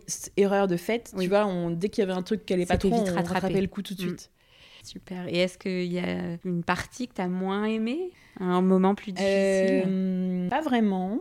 Ou quelque chose qui, t'a, euh, qui a été dur ou qui t'a stressé? Alors, il y a pas eu de, on n'a pas eu de moments difficiles. Il y a eu juste cette découverte que la salle de bain, fallait refaire tout le mur et tout le, toute la charpente. Là. Bon, ça a ajouté un petit peu au budget, quoi. Mais euh, bon, c'était pas non plus euh, la surprise atroce. Mhm. Par contre, il y a un truc où je me rappelle, je me suis vraiment pris la tête et c'était un peu chiant. C'était pour euh, chiner tous les radiateurs en fonte. Mhm. Il y en a, je crois ah qu'il y en a 12 en tout. Ce que tu as dit, il n'y avait pas de chauffage dans la Il n'y avait rien. Mhm. Donc il fallait ramener du, des radiateurs. Et on s'est dit, ben, un radiateur en fonte, tu vois, ça sera joli dans cette maison qui est ancienne. Ça chauffe hyper bien. Oui. Et sur le bon coin, ça coûte rien. Mhm. Tu vois, je crois qu'on en a acheté pour 20 euros. Hein. Ah oui. Enfin, chaque radiateur. Oui. il y en avait des un peu plus chers parce qu'en fait, selon les formats que tu cherches, les tailles. Donc en fait, notre plombier, je lui dis ok, je me lance dans la mission et tout. Il, était impressionné, lui, il avait jamais fait ça. Et je lui disais mais regardez, ça coûte rien. Il était là bah oui, neuf, ça coûte euh, hyper cher et tout. Je dis ah, bah oui. Et du coup, il m'a fait son petit calcul pour euh, que ce soit bien chauffé dans la maison. Il m'a dit alors il faudra en mettre un là. On a fait un plan euh. de tous les radiateurs. Et il m'a dit là, il faudrait à peu près tant d'éléments, mhm. telle longueur, telle hauteur, etc. Et moi, j'étais partie en mission radiateur sur le bon coin. Mhm. Et ça a duré un petit moment. Et on est allé les chercher partout en Gironde avec notre petit expert. et c'était chiant. Ouais. Mais on y est arrivé et, ça vaut le coup. Très lourd, quoi. C'est très lourd. Ouais, quand tu arrives, tu as trois ou quatre radiateurs dans le coffre que tu allé chercher toute la matinée et tu arrives et on avait des on avait payé deux trois places de parking devant, tu vois, pour Oui. les artisans et pour nous. Quand tu arrives que tu as des gens qui sont garés là et que tu dois décharger à 50 mètres de ta maison, tu te dis putain. On en a récupéré trois ou quatre aussi qui étaient dans la maison de ma grand-mère avant qu'elle fasse ses travaux. Mais pour les autres, tu vois, il fallait les chiner, et il fallait des tailles différentes et c'était pas du gâteau, notamment pour euh, ceux qui sont dans les devant la verrière en haut et en bas. Je me rappelle, fallait qu'ils soient très longs Oui, ils, ont, mais ils pas sont très, pas haut. très ouais. Et ça, on a, tu vois, eux, on les a payés un peu plus cher, genre Plus dur à 50 euros. trouver, oui. ouais. Mais globalement, ça nous a très peu coûté, en tout cas Oui. la matière première. Après, il y a un peu de budget à prévoir sur la partie plombier, parce Oui. que lui, il doit parfois les retailler, enlever quelques éléments. Il doit surtout entièrement les nettoyer. Et il les a sablés et fait repeindre. Ouais. Et ouais, avant, il Vérifier il qu'ils ne embouts, pas aussi. Voilà. Parfois, il y en a qui fuient. Exactement. Donc, euh, on est ravis de l'avoir fait, mais c'était un peu chiant. D'accord. Mais vraiment, je conseille de le faire quand même. Mais ça vaut le coup parce que Ouais, c'est hyper beau. Et Ça comme tu le dis, franchement, en termes de prix, nous, on a fait la même Bah, chose. Et, euh, Ouais. et, et même après, en, en termes de, de coût euh, énergétique, bah c'est quand même. ça diffuse super bien la chaleur. C'est clair, ça chauffe très bien. Donc, c'est c'est quand même un, un bon plan. Et donc, est-ce que tu dirais qu'il y a eu des mauvaises surprises ou pas pendant les travaux? Pas tant que ça, à part, euh, tu vois, un peu d'humidité sous les revêtements qui recouvraient les pierres. Et on s'était dit, on espère que ça va sécher, mais en fait, tout a bien séché Mm. euh, très bien. Dans l'ensemble, on avait plutôt des bonnes surprises, puisqu'on remettait à nu les matériaux anciens, les pierres, le parquet. Je me rappelle juste, il y a eu un truc au tout début. Pour le coup, c'était la première réunion de chantier, où là, euh, enfin, c'était pas une. Si, c'était quand même une mauvaise surprise, c'est que on arrive, et là, il y avait déjà les tranchées de fait par le maçon et Mhm. tout. Et là, ils me montrent des carreaux de ciment qu'ils ont trouvés en faisant les tranchées Ah. sous le sol. Euh, sublime ancien, euh, avec des motifs et des couleurs, mais trop beaux, enterrés. Et euh, en fait, ça voulait dire qu'un jour, tout le couloir Oui. qui allait jusqu'à la véranda était en carreau de ciment très très beau. Mhm. Et que les anciens propriétaires avaient cassé volontairement pour mettre un joli petit carrelage béjasse à la place.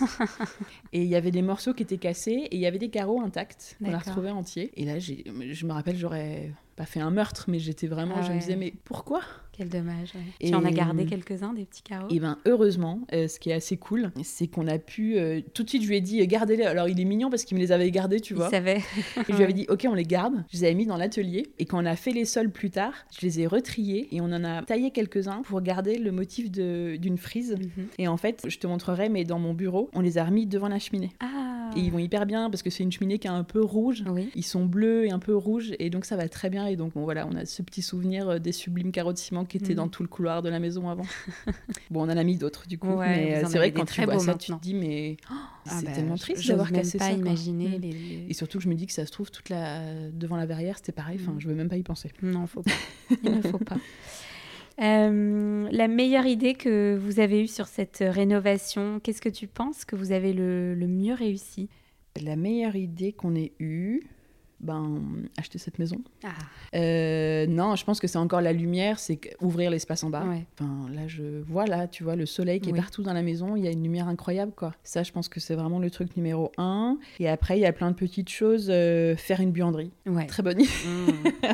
tu le sais aussi. Bah ouais, C'est la vie, en Bah fait. Euh, ça fait vraiment ménagère de plus de 30 ans. Mais en fait, c'est trop bien. Enfin, C'est génial. C'est un luxe inouï d'avoir une petite pièce pour Mm. ton linge, Pour le et, linge. et tout ça. Et pas avoir ton étendoir qui est dans le salon, Mm, quoi. ouais. Que- parce qu'en fait, la petite cuisine, à la base, qui était dans l'avancée sur le jardin, au début, on voulait la garder en cuisine. Mhm. Et après, on s'est dit, mais non, il faut faire une cuisine ouverte dans cette grande pièce en Mhm. L où on savait pas quoi faire de tout cet espace, Ouais. presque. Et buanderie dans la petite pièce, quoi. Mhm. Et donc, ça, faire une buanderie, franchement, ça, Ah ouais, je recommande plus, a plus, plus. place. Ah ouais. Ah ouais, c'est trop bien. Le deuxième WC à l'étage, ça vraiment, euh, je pense que c'est évident, tu vois, les Bah archis, oui, euh, c'est un réflexe pour eux. Mais ça, c'était quand même une bonne idée, mine de Mhm. rien, parce que, bah voilà, c'est très pratique. Hein. Et je pense, enfin, on en parlera des couleurs, mais je pense que d'avoir gardé ce bleu-gris comme fil conducteur, en fait, Ouais. finalement, de la maison, je pense que c'était une bonne idée aussi, parce Mhm. que ça lui va bien, Oui. je trouve. Je suis d'accord. En plus, comme euh, elle était comme ça à la base, la verrière dehors, je trouve ça, euh, enfin que ça a du sens, mais je, bon voilà, bref, tu vois, je te sors plein de bonnes Non, idées, comme si on avait eu que Bah des si, idées merveilleuses. C'est des bonnes idées, mais du coup, est-ce qu'il y en a eu Ouais, c'est surtout qui ont été moins bonnes? Est-ce Ah, qu'il y a eu ouais. des Ah oui, moins ah bah bonnes oui. idées ou des ratés, tu vois, des trucs que tu regardes maintenant et que tu te dis, ah, flûte. euh, Alors, des moins bonnes idées, non, mais des, des regrets, en fait, on va dire. D'accord. On a des petits regrets, mais. Enfin, c'est pas des trucs affreux, hein, mais. Alors, ça, c'est pas un regret, mais j'aurais- été curieuse de voir. On a beaucoup hésité pour la verrière. Euh, Enfin, en fait, on n'a pas beaucoup hésité. On a fait le devis et on a pris l'alu. mais tu sais ce que c'est, les Ouais. prix des verrières et des fenêtres en alu, en acier. Mais j'aurais été très curieuse de voir ce qu'elle aurait donné en acier. D'accord. On avait chiffré et on s'est rendu compte que ça allait pas être possible, que c'était trop cher. Ouais, je crois ouais. que c'est bien un tiers ou bien 30% ou 50% plus cher. Et moi, je rêvais de l'acier parce que ça fait plus ancien, Mhm. euh, tu peux faire des montants plus petits, enfin Mhm. plus fins. Et en fait, finalement, on s'est débrouillé avec l'alu pour faire des montants fins. Oui, oui, je trouve que elle elle est très bien réussie. Euh, Les proportions sais sont très bien. Ouais, alors ça, on sait bien. On a fait plein de dessins avec l'archi aussi. On a élargi cette porte qui était à la base beaucoup plus étroite. D'accord. Et euh, bon, j'aurais été curieuse de voir. Je pense qu'en acier, ça aurait été très très beau. Mais c'était déjà très très beau en alu. On est ravis. Ouais. Mais c'est vrai que j'aurais bien aimé voir ce que ça aurait donné. Mais financièrement, c'était impossible. Ouais. Euh, moi, j'ai, bah, tu sais, je t'en parlais tout à l'heure, j'ai un petit regret sur la cuisine, mais parce qu'en fait, la cuisine à la fin, euh, voilà, c'était fin de chantier, on n'avait plus de sous, euh, on a fait au plus simple, mais j'ai un petit regret parce que moi, en fait, j'avais très envie d'avoir un meuble ancien comme îlot central Mhm. au milieu. Et à l'époque, je savais pas trop où chercher aussi. Bah, j'avais pas encore lancé mon site, Mhm. tu vois, je connaissais moins de brocanteurs. Et puis il y en avait moins des brocs aussi sur Ouais. Instagram. Hein. C'était bah, c'est plus- ça, c'était beaucoup moins accessible de trouver le meuble de tes rêves. ouais. Tu trouvais pas comme ça, quoi. Mm. C'était le bon coin, enfin, c'était pas évident. Fallait trouver les bonnes dimensions. Et, Et mm, en gros, l'équipe, en plus, euh, était pas trop. Enfin, je voyais que ça allait retarder le chantier Oui. et que ça allait. Donc, à un moment, j'ai fini par lâcher parce que je, je- je regardais un peu, mais. Il nous fallait quand même quelque chose d'assez profond et un meuble. C'était dur à trouver. En général, c'était juste un comptoir avec, Oui. tu vois, 80 de large. Assez étroit, oui, oui. Et moi, il nous fallait plutôt le double pour avoir un grand plan de travail parce qu'il n'y en avait pas trop sur la partie contre la cloison. Donc à un moment, je me suis dit, tant pis, on fera notre cuisine dans 15 ans. Et Oui, puis, parce euh, que ça, c'est. Oui, une cuisine, à la rigueur, c'est. Tu changes les façades. c'est ça. Si t'aimes la bien- disposition des Ouais. meubles et que ça, tu sais que c'est d'équerre là où t'as envie que Mm. ça soit, euh, ça peut toujours Ouais. se rattraper plus En tard. fait, on a fait un truc plutôt fonctionnel. Euh, je regrette un peu mes façades lisses euh, Ikea. En fait, je trouve que la cuisine est un peu lisse euh, globalement, quoi. D'accord. Mais euh, c'est pas grave, on va là Ouais. un jour, euh, voilà, et puis Et, faut mettre un peu de déco. tu vois, euh, peut-être pas, peut pas forcément un comptoir, mais chiner des belles boiseries que tu viens euh, Exactement. monter. Bah, tu euh, vois, typiquement, sur un meuble, euh, euh, ce que ce qu'a fait Margot Chaillot chez elle, je trouve ça inspirant. Toi, euh, tu vois, tes façades en bois aussi, je trouve ça. Mm. Alors moi, je me dis que peut-être ça ferait trop de bois, mais en fait, voilà, faut Mm. euh, pas avoir juste le réflexe euh, de se dire, façade il de faut cuisine. trouver le oui façade aussi, de euh, cuisine ou trouver le créer, meuble euh, parfait tu vois ouais. mais le comptoir tu peux te le refaire en allant chiner des super Ouais, boiseries euh, exactement. 18e 19e et tu Exactement. les réadaptes euh. Ouais. Alors c'est un boulot, Ouais. mais euh, mais c'est en rien d'urgent tu vois ça c'est un truc où tu te dis bon bah voilà on a fini la cuisine Mm. et on pourra l'améliorer plus tard euh. C'est ça. en Ce prenant le fera, temps de euh, ce faire qu'on un fera, truc, euh, ce qu'on fera sans doute un jour. Euh, J'ai un petit regret. Alors ça, faut faire vraiment attention, je trouve, sur l'isolation phonique. Alors entre les niveaux, c'est très bien parce qu'on a, tu vois, on a plaqué là les Ouais. plafonds et tout, mais en haut, c'est des cloisons anciennes, c'est des portes anciennes, le Mhm. parquet est ancien et le bruit, je trouve. Alors pour l'instant, il y a que nous qui vivons Mhm. là, mais euh, je me dis le jour où on a des enfants qui font du bruit. Enfin, je sais qu'entre les chambres, tu vois, t'entends un petit peu quand même. oui Euh, et je sais pas ce qu'on aurait pu faire de plus. Peut-être mettre des, vraiment des, des cloisons hyper isolantes Mhm. phoniquement. Ou, mais pff, à partir du moment où tu gardes tes portes anciennes, bah oui ton sol ancien, je pense que forcément le son il passe, tu vois, sur le parquet. oui T'as toujours un peu de jeu euh, sous les plaintes, t'as quelques millimètres. Ouais. Mais c'est vrai que sur l'isolation phonique, dans une maison ancienne, je trouve ça un peu compliqué euh, d'atteindre le truc. Enfin, tu peux pas en fait. bah et puis le placo c'est pas non plus hyper Bah ouais. euh, va juste falloir qu'on s'habitue à, à entendre un peu euh, des personnes dans Bah d'autres ouais. chambres quand il y en aura. Je crois pas qu'il y ait de gros ratés. Après, c'est des trucs de budget, tu vois, mais il y a un... Bah oui, la cuisine, si on avait eu 10 000 euros, on aurait fait ce qu'on Mhm. voulait. Euh, la verrière, euh, si on était illimité en budget, on aurait fait ce qu'on voulait, mais en fait, Mhm. c'est comme ça, quoi. bah oui Donc, euh, tu t'adaptes trouver- à ce que tu peux faire, et on a déjà eu un budget confortable et beaucoup de chance de faire tout ça. Et non, non, on est ravis du résultat. Hmm.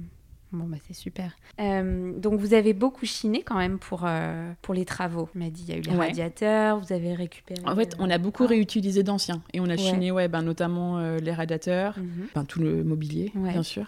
Et donc, est-ce que tu as des conseils, tu vois, que tu pourrais donner pour trouver des, des jolis matériaux euh, Ou si on souhaite acheter peu de neuf, tu vois, qu'est-ce que tu pourrais donner comme conseil ou, ou comme adresse pour apporter du cachet comme ça à une, une maison ancienne? Ben, le bon coin à fond, Ouais. franchement. Tu vois, nous, c'est ce qu'on a fait pour les radiateurs. À la fin, il nous restait quelques portes qu'on n'allait pas utiliser. Moi, je les ai mises sur le bon coin. Ouais. Je crois qu'on les a données, tu vois, parce que ça se vend pas. Ça se vend À moins qu'elles soient sublimes, ça, Mm. ça se vend rien. Mais je préfère qu'elles soient utilisées par quelqu'un plutôt Mm. que. Enfin, jamais je mettrais une jolie porte à la déchetterie, tu vois. Ça, j'en suis incapable. Donc, chercher sur le bon coin à fond. Et t'as aussi, pour des choses un peu plus pointues ou spécifiques, t'as des, hum, des récupérateurs de matériaux, en fait, qui les revendent. Euh, t'as quelques comptes Instagram, notamment, t'as La Brouche, ce genre de Mhm. choses, où tu peux trouver euh, du parquet ancien, euh, des jolies planches de bois euh, anciens, Des des, portes, des cheminées, des fenêtres, des choses comme ça. Après, j'ai pas de conseils spécifiques, juste en fait de dire peut-être qu'il faut oser. Ouais. notamment, tu vois, nous dans la salle de bain rose, on a mis un lavabo ancien qu'on Oui. a chiné sur le bon coin, qui était à Bordeaux, cours Clémenceau, dans un appart, et le mec s'en débarrassait. Et ben, je sais plus qui l'autre jour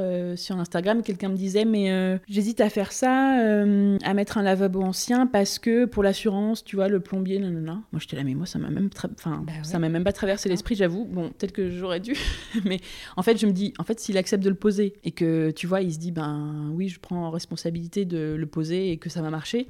S'il est OK pour le poser, ça va. S'il était pourri, euh, il te dirait, ben non, madame, euh, je peux pas vous poser ça, ça marchera pas. Puis il n'y a pas grand chose. Enfin, un l'évier, il est, enfin, c'est un lavabo en céramique. En vrai, ce qui fuit, c'est les tuyaux. Donc s'il y a quelque chose qui doit fuir, c'est l'installation du ça. plombier. C'est Ouais. le, le, le truc en Ouais. lui-même, la vasque ne peut pas ça. Enfin, fuir. on, en on va, on va refaire les joints. C'est ça, c'est des joints. Donc c'est ouais, ce que je peux dire, c'est peut-être oser, notamment pour Mm. la plomberie. Je pense que peut-être qu'on n'ose pas forcément. Oui. Pour les radiateurs, euh, bah nous ça va très bien et il n'y a pas de Mm. raison qu'il y ait de problème. Mhm. Alors parlons sol. Donc là, vous, vous avez refait, euh, alors sauf à l'étage où voilà, tu avais Ouais. des parquets, mais sinon, euh, quels différents types de sols est-ce que tu as euh, dans la maison? Comment est-ce que tu les as choisis? Alors donc les sols, en effet, au rez-de-chaussée, on a des carottiments donc neufs Dans l'entrée dans l'entrée et devant la verrière. Ouais. Et devant les cheminées aussi. On a fait des frises en carotiment et sinon c'est un parquet neuf. Jusque dans ton bureau aussi le parquet? D'accord. Pareil. Alors on a pris un parquet massif.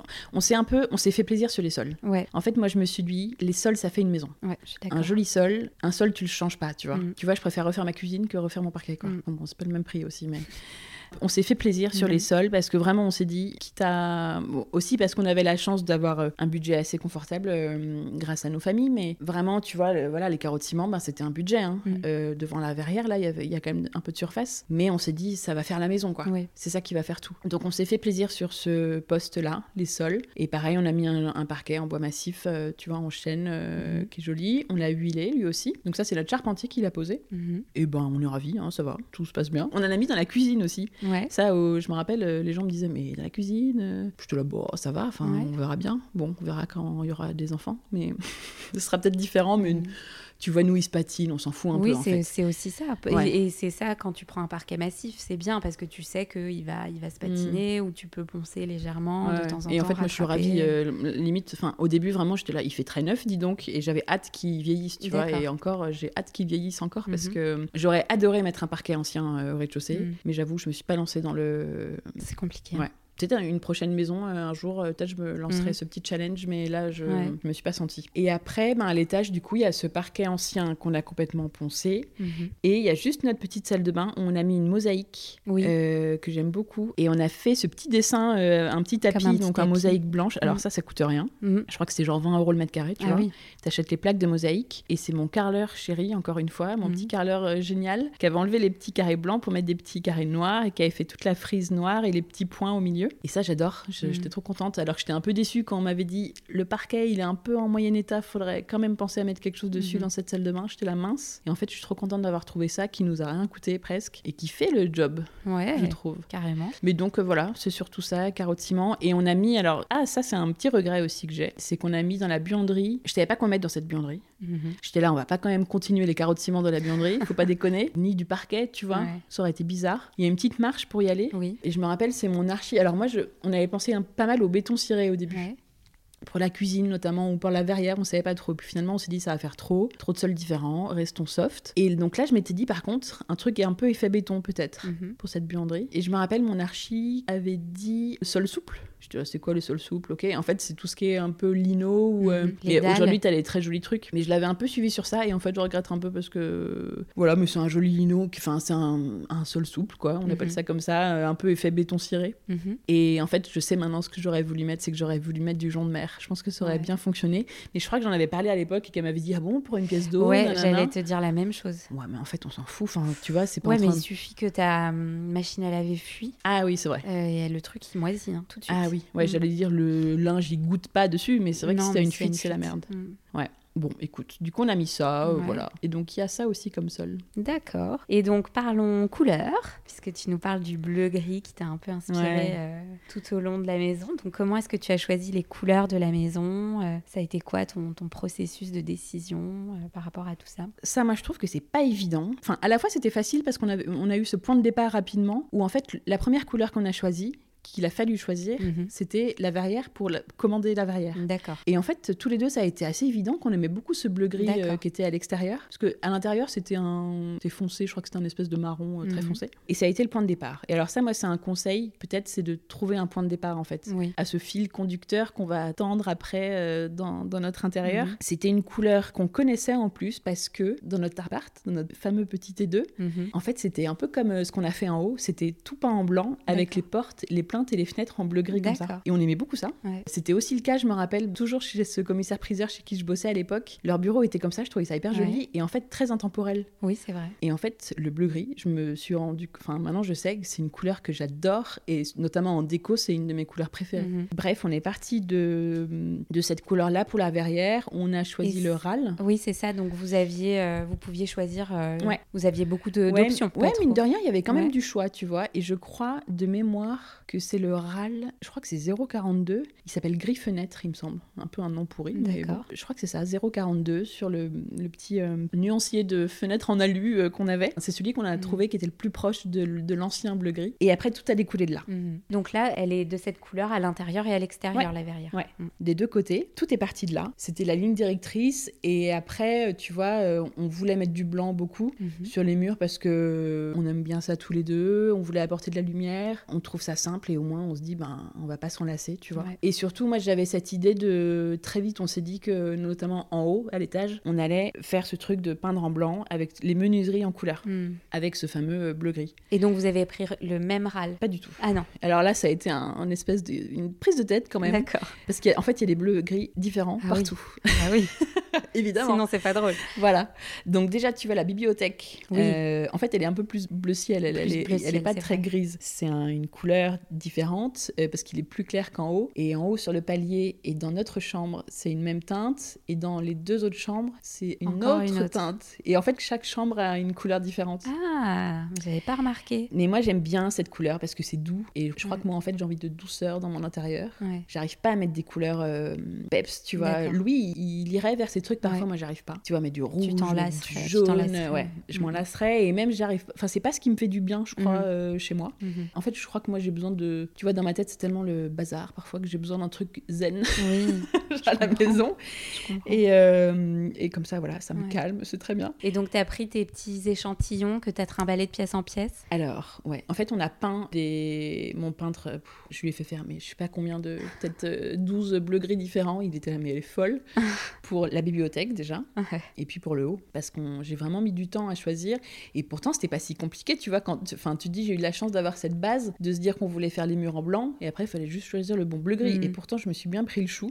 et finalement, en fait, donc, parce qu'on me demande souvent les références. Donc finalement, on a trouvé chez Little Green, Mhm. pour le coup. Pour le salon, la bibliothèque, c'est le Bone China Blue, qui a plusieurs teintes. J'aime bien Little Green parce que dans une même couleur, je sais pas si t'as leur, leur Ah, non, nuancier, pas, mais, mais, ils font euh, l'intensité. plusieurs nuances D'accord. dans une même teinte. Et donc lui, c'est le Mid 183 Mhm. pour la bibliothèque, qui est un bleu quand même assez clair. Oui. Et après, t'as voilà, as plus clair et plus foncé. Mhm. Et on l'a mis, donc c'est le même, le Bone China Blue toujours, mais en Deep 184, Mhm. un peu plus foncé, dans notre chambre Mhm. et sur le palier. Donc euh, vraiment ce qui est près de la verrière, quoi. Mhm. Et dans le couloir aussi, du coup. Et après, il y a la hum, petite chambre à droite euh, quand on monte qui, elle, les plaintes et la fenêtre et la porte sont en. Elle s'appelle Borrowed Light, c'est un- une Mhm. couleur faro. On a tout contre-typé, hein. c'est pas bien, mais enfin. Oh, je-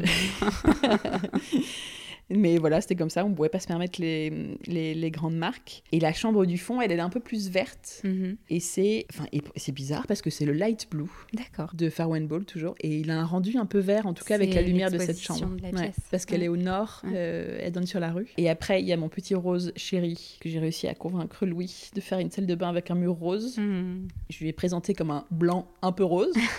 et du coup, c'est passé. Et c'est un rose très très C'est pâle. du blanc plâtre, tu sais comment on Exactement. appelle ça, plaster pink. Voilà. C'est sais plus blanc que rose, oui, fais-moi confiance. Et en fait, c'est un rose très très clair. Ouais. Et j'avais très envie de faire ça dans cette salle de bain, tu vois, avant de savoir que ça allait être la salle de bain d'une petite fille. Et, euh, et c'est le Dorchester Pink en nuance Pale 185, toujours de Little Green. Et lui, je me rappelle, on a pris le vrai, parce qu'il y avait juste un petit mur. Du coup, je me suis dit, là, je me fais plaisir. fait plaisir. Je suis allée acheter mon petit pot de Little Green, j'étais trop contente. Voilà, après, euh, Ton bureau, Ouais. il a un mur. euh, mon bureau, il a un mur bleu foncé. Ouais, Je l'aime bien aussi, mais je commence à avoir envie de le changer. Mais... Ah, c'est ça les couleurs. hein, tu vois, Ouais, c'est- tu vois, bah, c'est ça. Tu vois, là, il y a un- Mm. une vraie couleur franche, et ben je commence à m'en lasser. Mhm. Mais pourtant, il est beau, et il va bien avec la cheminée qui est un peu dans les rouges et tout. Mm. On a mis du temps à le trouver aussi. Je me rappelle plus la ref. Je crois que c'est un bleu de Tolins. Mhm. On a mis du temps. Moi, je voulais un vert foncé. Louis, il voulait un bleu foncé. Et du coup, on a pris un bleu vert. Mais en fait, il est plus bleu que vert, je me rends compte. Mais euh, on a trouvé un petit compromis de couple. Mais non, je suis contente d'avoir fait ce mur foncé parce que c'est vrai que sinon, ça serait quand même très très clair. Ouais. Mais je trouve ça dur, les couleurs. Très dur. Mais je me demande si c'est pas euh, normal finalement de s'en lasser au bout d'un certain temps. Je pense que c'est pour tout le monde pareil. Tu, tu peux pas euh, adorer une couleur pendant Oui. des années. Tu vois, je pense que c'est mon naturel. Il faut presque se hein. dire que, ok, je vais peindre ça dans cette couleur et il est fort possible que dans 2-3 ans, j'ai envie de la changer. En Mm. fait, je pense qu'il faut peut-être se, se dire Je pense ça que dès ça le départ. dépend. euh, tu vois, je pense que vraiment mon bleu gris là, jamais. je- Enfin, je sais pas. Oui, mais après, c'est, tu vois, c'est sur des plaintes. C'est ça. Là, c'est sur un mur. Ouais, Ouais. c'est vrai. Voilà, c'est ça. Sur un mur, Là, sur tu, un mur, tu peux vraiment plus t'en lasser. Ça impose tout de suite. Euh, on a fait plus. un mur bleu gris aussi en haut dans les toilettes, mais bon, il est petit. Ça- ouais, mais les toilettes, c'est pas pareil. Ouais. Les toilettes, c'est toujours l'endroit où on fait des petits coups Mais c'est dur. euh, et puis les conseils à donner, franchement, il faut faire des faire des Ouais. panneaux quoi. Nous, on avait des grands panneaux, Mm. euh, et tout le monde dit ça, hein, mais il Ouais. y a que ça de vrai quoi. Bah tu oui. te fais un panneau, euh, il était assez grand quand même. Et je me rappelle, j'ai j'ai les photos encore où j'avais tous mes panneaux alignés sur le palier. J'allais voir dix fois selon la lumière et tout. Lequel était le plus proche de la verrière pour que ça se marie bien. Il y a que ça de vrai, quoi. Ouais. Faut tester. euh, Puis tu, tu fais au mieux, quoi. Mm. Mais moi, je trouve que le blanc, euh, c'est très bien. Le blanc, alors, moi, j'y connaissais rien à l'époque. Depuis, Mhm. j'ai découvert qu'il y avait un milliard de blancs différents. Et notre archine m'avait dit prends le blanc, euh, le Pantone euh, blanc de blanc. D'accord. Alors, je sais pas. Et ils se sont débrouillés. euh, Le peintre, on lui a dit ça. Et Il a su. Bah ouais. D'accord. Pantone blanc de blanc. Ouais. Et en fait, il a un peu de jaune et un peu de gris. Oui, il est, il est assez doux. Et ce qui fait qu'il marche dans plein d'endroits Mm. différents, tu vois. Bah, c'est le voilà. même que tu as mis partout après Alors l'étage ouais, aussi. sauf que quand on a changé de peintre, ils ont Mm. ils avaient pas le même fournisseur. Et donc, alors personne ne le voit, il y a que moi qui le vois. mais enfin, si tu regardes vraiment, en fait, tu vois que tout ce qui avait pas été fait par le premier peintre, c'est-à-dire les portes, tu regarderas le, le placard dans la cuisine, le Mhm. placard dans la salle à manger, le blanc est différent parce que Ah. il s'est fourni ailleurs et on lui a donné la même ref, mais qui n'est pas vraiment une vraie ref, je pense. Et bref, euh, c'est un peu différent. Il est un peu plus gris, mais bon, c'est pas très grave. Pas très grave. ça se voit pas. J'avais pas remarqué. Ouais. Alors, une fois le gros des travaux terminés, tu vois, quand euh, au bout d'un an, vos- les artisans partent, vous emménagez, il reste des bricoles à faire, mais euh, Ouais. c'est le moment de la déco. Donc, Ah oui. comment est-ce que tu as pensé ta déco? Alors ça, on déjà a- plein de choses, je me doute, tu vois, quand Ouais, euh, on avait un quelques an, trucs euh, de l'appart, euh, mais on- ça a pas mal changé quand même depuis parce que, enfin, nos meubles ça allait pas. Après, on n'avait pas beaucoup de meubles à trouver en fait, D'accord. parce que tu vois ici, euh, bah, il y a la bibliothèque dans le salon, Oui. il nous fallait juste un canapé quoi. Ouais. Et une table basse et des fauteuils. Bon, quand même. en gros, il nous fallait une table parce qu'après, il y a la cuisine et après, on n'a pas de grand mur qui soit libre en fait. C'est vrai. Tu vois, il y a des cheminées ou des radiateurs ou des trucs, donc Mhm. c'était surtout la table et Les les chaises. luminaires que vous avez dû. Les Mais on n'avait pas, tu vois, énormément de meubles à Ouais. trouver. Et en fait, on a pris notre temps. Mhm. Enfin, c'est toujours pas fini d'ailleurs, hein, et ça fait 5 ans. 4 ans. Mais euh, on a vraiment pris notre temps. Mhm. De toute façon, c'est comme ça que on fait. Enfin, que moi je fais en tout cas. Bah déjà, c'était un peu le sujet de ton Mhm. épisode, hein, euh, de prendre son temps pour choisir les, les bonnes pièces, quoi, les bons Ouais. objets. Oui, vous euh, attendez le coup de cœur. Voilà, et puis quand tu chines, ben, ça prend du temps. Mhm. Et je pré- en fait, moi, j'aime pas faire de temporaire. Je préfère attendre de trouver la bonne pièce.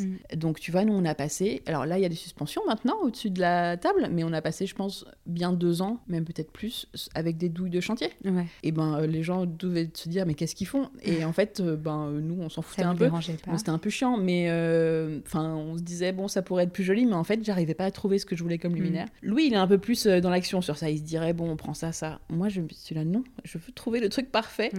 Et du coup, je préfère attendre et prendre mon temps. C'était aussi une question de budget, hein, parce qu'il y avait un sacré paquet de luminaires à trouver. Oui, On pouvait pas tout acheter d'un coup, hein. c'était pas possible financièrement. Et voilà, et la déco, ben en fait, euh, moi j'ai des copains qui se fichent de moi quand je leur dis ça, mais c'est pas du tout fini cette maison. Enfin, la déco, elle est pas du tout finie. Et, hum, et il manque plein de choses et en fait déjà j'aime pas trop le terme tu vois une déco terminée euh, pour moi je trouve ça a Oui, pas trop de sens pour moi parce que c'est jamais ouais, fini t'as tes goûts qui changent t'évolues Mm. ta vie évolue donc ça change un peu en permanence en fonction des trouvailles que tu fais aussi parce que parfois tu Bah, trouves un truc en brocante et tu te dis euh, mais je le veux Et puis avec Vite Déco, tu dois voir passer des, des Ouais, pièces aussi qui doivent. euh, le plus dur, c'est quand on fait des pop-up, parce que pendant les ventes éphémères, vrai, elles sont là, sûr. tu les vois en vrai. Quand c'est à Bordeaux, en plus, tu te dis, je peux la ramener chez moi facilement. et d'ailleurs, au tout début, les premières ventes éphémères qu'on a fait, ben, tu vois, il y a des trucs qui sont restés là, genre les fauteuils en rotin. euh, C'était un peu cette période où, parce que les premières fois, je stockais avant d'amener en boutique, Oh tout là était là. stocké chez moi. Et du coup, ben, clairement, il y a un crapaud ou deux qui sont restés là. Ça n'arrivait pas jusqu'au pop-up. Non, trop drôle. Euh, mais en tout cas, on a vraiment pris notre temps pour euh, penser la déco. Bon, c'est plutôt moi, Louis, ça le touche un peu moins cette partie-là. Mhm. Mais euh, il décide toujours avec moi, tu vois. En gros, c'est un peu moi, j'amène des propositions et on décide ensemble. Mais tout a été chiné, enfin, je pense 80, enfin, même 100% du mobilier est chiné ici, quoi. Il y a les luminaires qu'on achète un peu neufs parfois parce que je trouve pas toujours ce que je veux en Mhm. vintage. Mais tu vois, finalement, bah, ce lampadaire, il est vintage. euh, les suspensions au-dessus de la table aussi. La cuisine, c'est Vanity Boom. Ouais, Mhm. 20 euros sur le bon coin. Ah, Ah ouais. Il y a très longtemps. Ouais, parce qu'il est, il est très, Ouais, très ouais, joli. il est cool. Et moi, j'arrive plus trop à acheter neuf, en fait. Enfin, c'est un peu une déformation professionnelle, mais je pense que Ouais, c'est un peu pareil pour toi. Mais à part les luminaires, justement, et le textile, tu vois, genre tapis euh, ou canapé, euh, ce genre de truc, j'arrive plus, en fait. Enfin, Mm. j'arrive plus à euh, trouver aussi joli un objet neuf C'est vrai. qu'un objet ancien. Euh, ça me fait moins vibrer, quoi. Et un magasin de déco, c'est rare qu'il me parle, euh, tu vois, Mhm. que je trouve euh, des choses à mon goût et Mhm. tout. C'est terrible. Du coup, ça restreint le champ des possibles. Mais... Mm, Ouais, mais quand tu trouves la perle rare, elle est vraiment rare. Quoi. Ouais, c'est ça. Elle, est, elle est à toi et rien qu'à toi. Et alors, on n'a pas encore parlé euh, beaucoup de, de ce qui s'est passé dans le jardin, Oui. alors que vous avez euh, fait énormément. Le J'aimerais jardin, bien c'était un gros parle, ouais, chantier aussi. ouais. Jardin, donc le- les murs, euh, la façade extérieure, Ouais. euh, là, le- l'atelier que vous avez refait récemment. Donc, euh, Alors, j'aimerais bien que tu me racontes tout ça. le jardin, bah, il y a un moment, c'était un champ de bataille absolue où il n'y avait plus rien. Parce qu'en fait, on a quand même enlevé toutes les plantes finalement, parce que c'était des, des trucs euh, pas euh, très intéressants et c'était un peu la jungle. euh. Bon, il y avait ce chêne, du coup, qu'on a dû à un moment se décider à enlever, même si ça nous fendait un peu le cœur. pour des raisons de lumière, pour des raisons de voilà la charpente qui commençait à pourrir. Bah en fait non, si on la refait, on veut pas qu'elle repourrisse quoi. Oui. Donc euh, les feuilles, ciao. Ça, ça a été un gros boulot. Dans le- En fait, il y a juste un élagueur qui est venu élaguer Mm. et il a tout laissé. Ah bon. Ouais. Et ben on s'est dit ça nous fait du bois. Alors c'est voilà, euh, je c'est triste hein, mais le chêne on l'a brûlé euh, dans, Ouais, dans mais- la cheminée. Il nous a fait quelques Il n'a pas hivers. été gâché. Voilà, bien. il n'a pas été gâché, le pauvre chêne. Il a tout laissé. Là, on a passé, je pense, bien deux week-ends à tout débiter, Mais même les branches. à euh, amener les branches avec Oh les feuilles là. en déchetterie, en déchets verts, et à trier le bois pour le garder. Et Oui, on l'a on l'a ramené euh, chez le papa Louis, il me semble. On l'a stocké un peu dans son sous-sol, et puis on l'a écoulé au fur et à mesure des hivers. Mais euh, ça, ça a été un gros boulot. Et après, on a hum, cassé pas mal le sol. Il y avait un béton partout. On a cassé, tu vois, il y, a- il y a de la pelouse euh, sur le, plutôt vers le fond. Donc ça, on a cassé au marteau-piqueur euh, Mhm. pour avoir un peu d'herbe. Parce qu'on s'est dit que quand même, c'est sympa d'avoir une partie un peu plus jardin que terrasse. Et après, en fait, on a, du coup, on a tout enlevé. On a creusé parce qu'il y avait des... hum, Sous les ateliers du fond, en fait, il y avait une ancienne fosse septique. Et alors ça, moi, je me rappelle de, des heures à déterrer parce qu'on voulait mettre un arbre au fond. D'accord. On- Là, on a mis le figuier. On voulait mettre un arbre et on voulait qu'il ait des chances de pousser. Donc, on a enlevé, mais des trucs. euh, on a trouvé des. En fait, à un moment, ils avaient refait le toit et jeté plein de trucs là-dedans pour boucher la Mhm. fosse septique, je pense. Donc, on a trouvé un Solex en pièces détachées, une piscine gonflable, des jouets d'enfants, des os de chat, des selles de vélo, des trucs, des bocaux, Oh. des... enfin plein de déchets. Et je déterrais, je déterrais. J'étais là, mais quand est-ce que ça s'arrête? Ou quand est-ce que je trouve des pièces en or ou un truc qui a de la valeur des lingots, un trésor. Et non, jamais.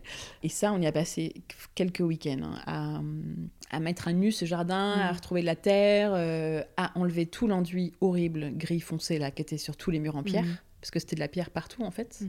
sauf sur la façade de la maison autour de la verrière où là c'était du béton moyennement joli. Donc là on a décidé de barder avec du bois. Mhm.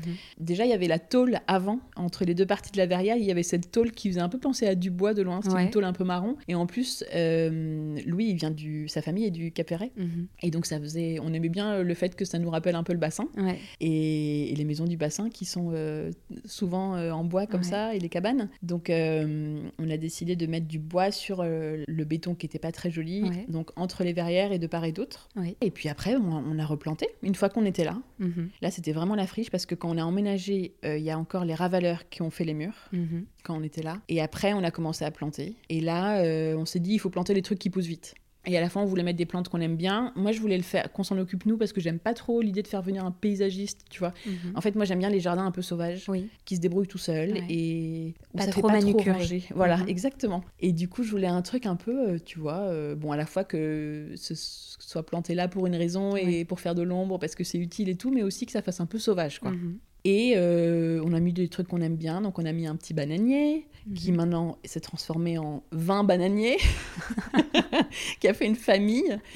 on a mis un figuier qui a poussé hyper vite aussi, qui nous fait des figues délicieuses. Ah, c'est trop bien. On a passé l'été à en manger. Et il pousse vite, tu vois. Il a, là, il a, quatre, il a même pas, il a 3 ans. Et euh, il fait presque de l'ombre. Ça y est, il, est arrivé au mur. Euh, il, est presque aussi grand que, pas que la maison, mais mhm. presque. Et après, voilà, c'est plein de petites choses. On a mis des hortensias. on a mis un rosier qu'on nous a offert à notre mariage. Euh, on a mis une glycine qui est une bouture de celle de ma grand-mère, du jardin de ma ah, grand-mère. Ça, c'est chouette. Alors, qui elle aussi a explosé, ça y est, c'est la jungle.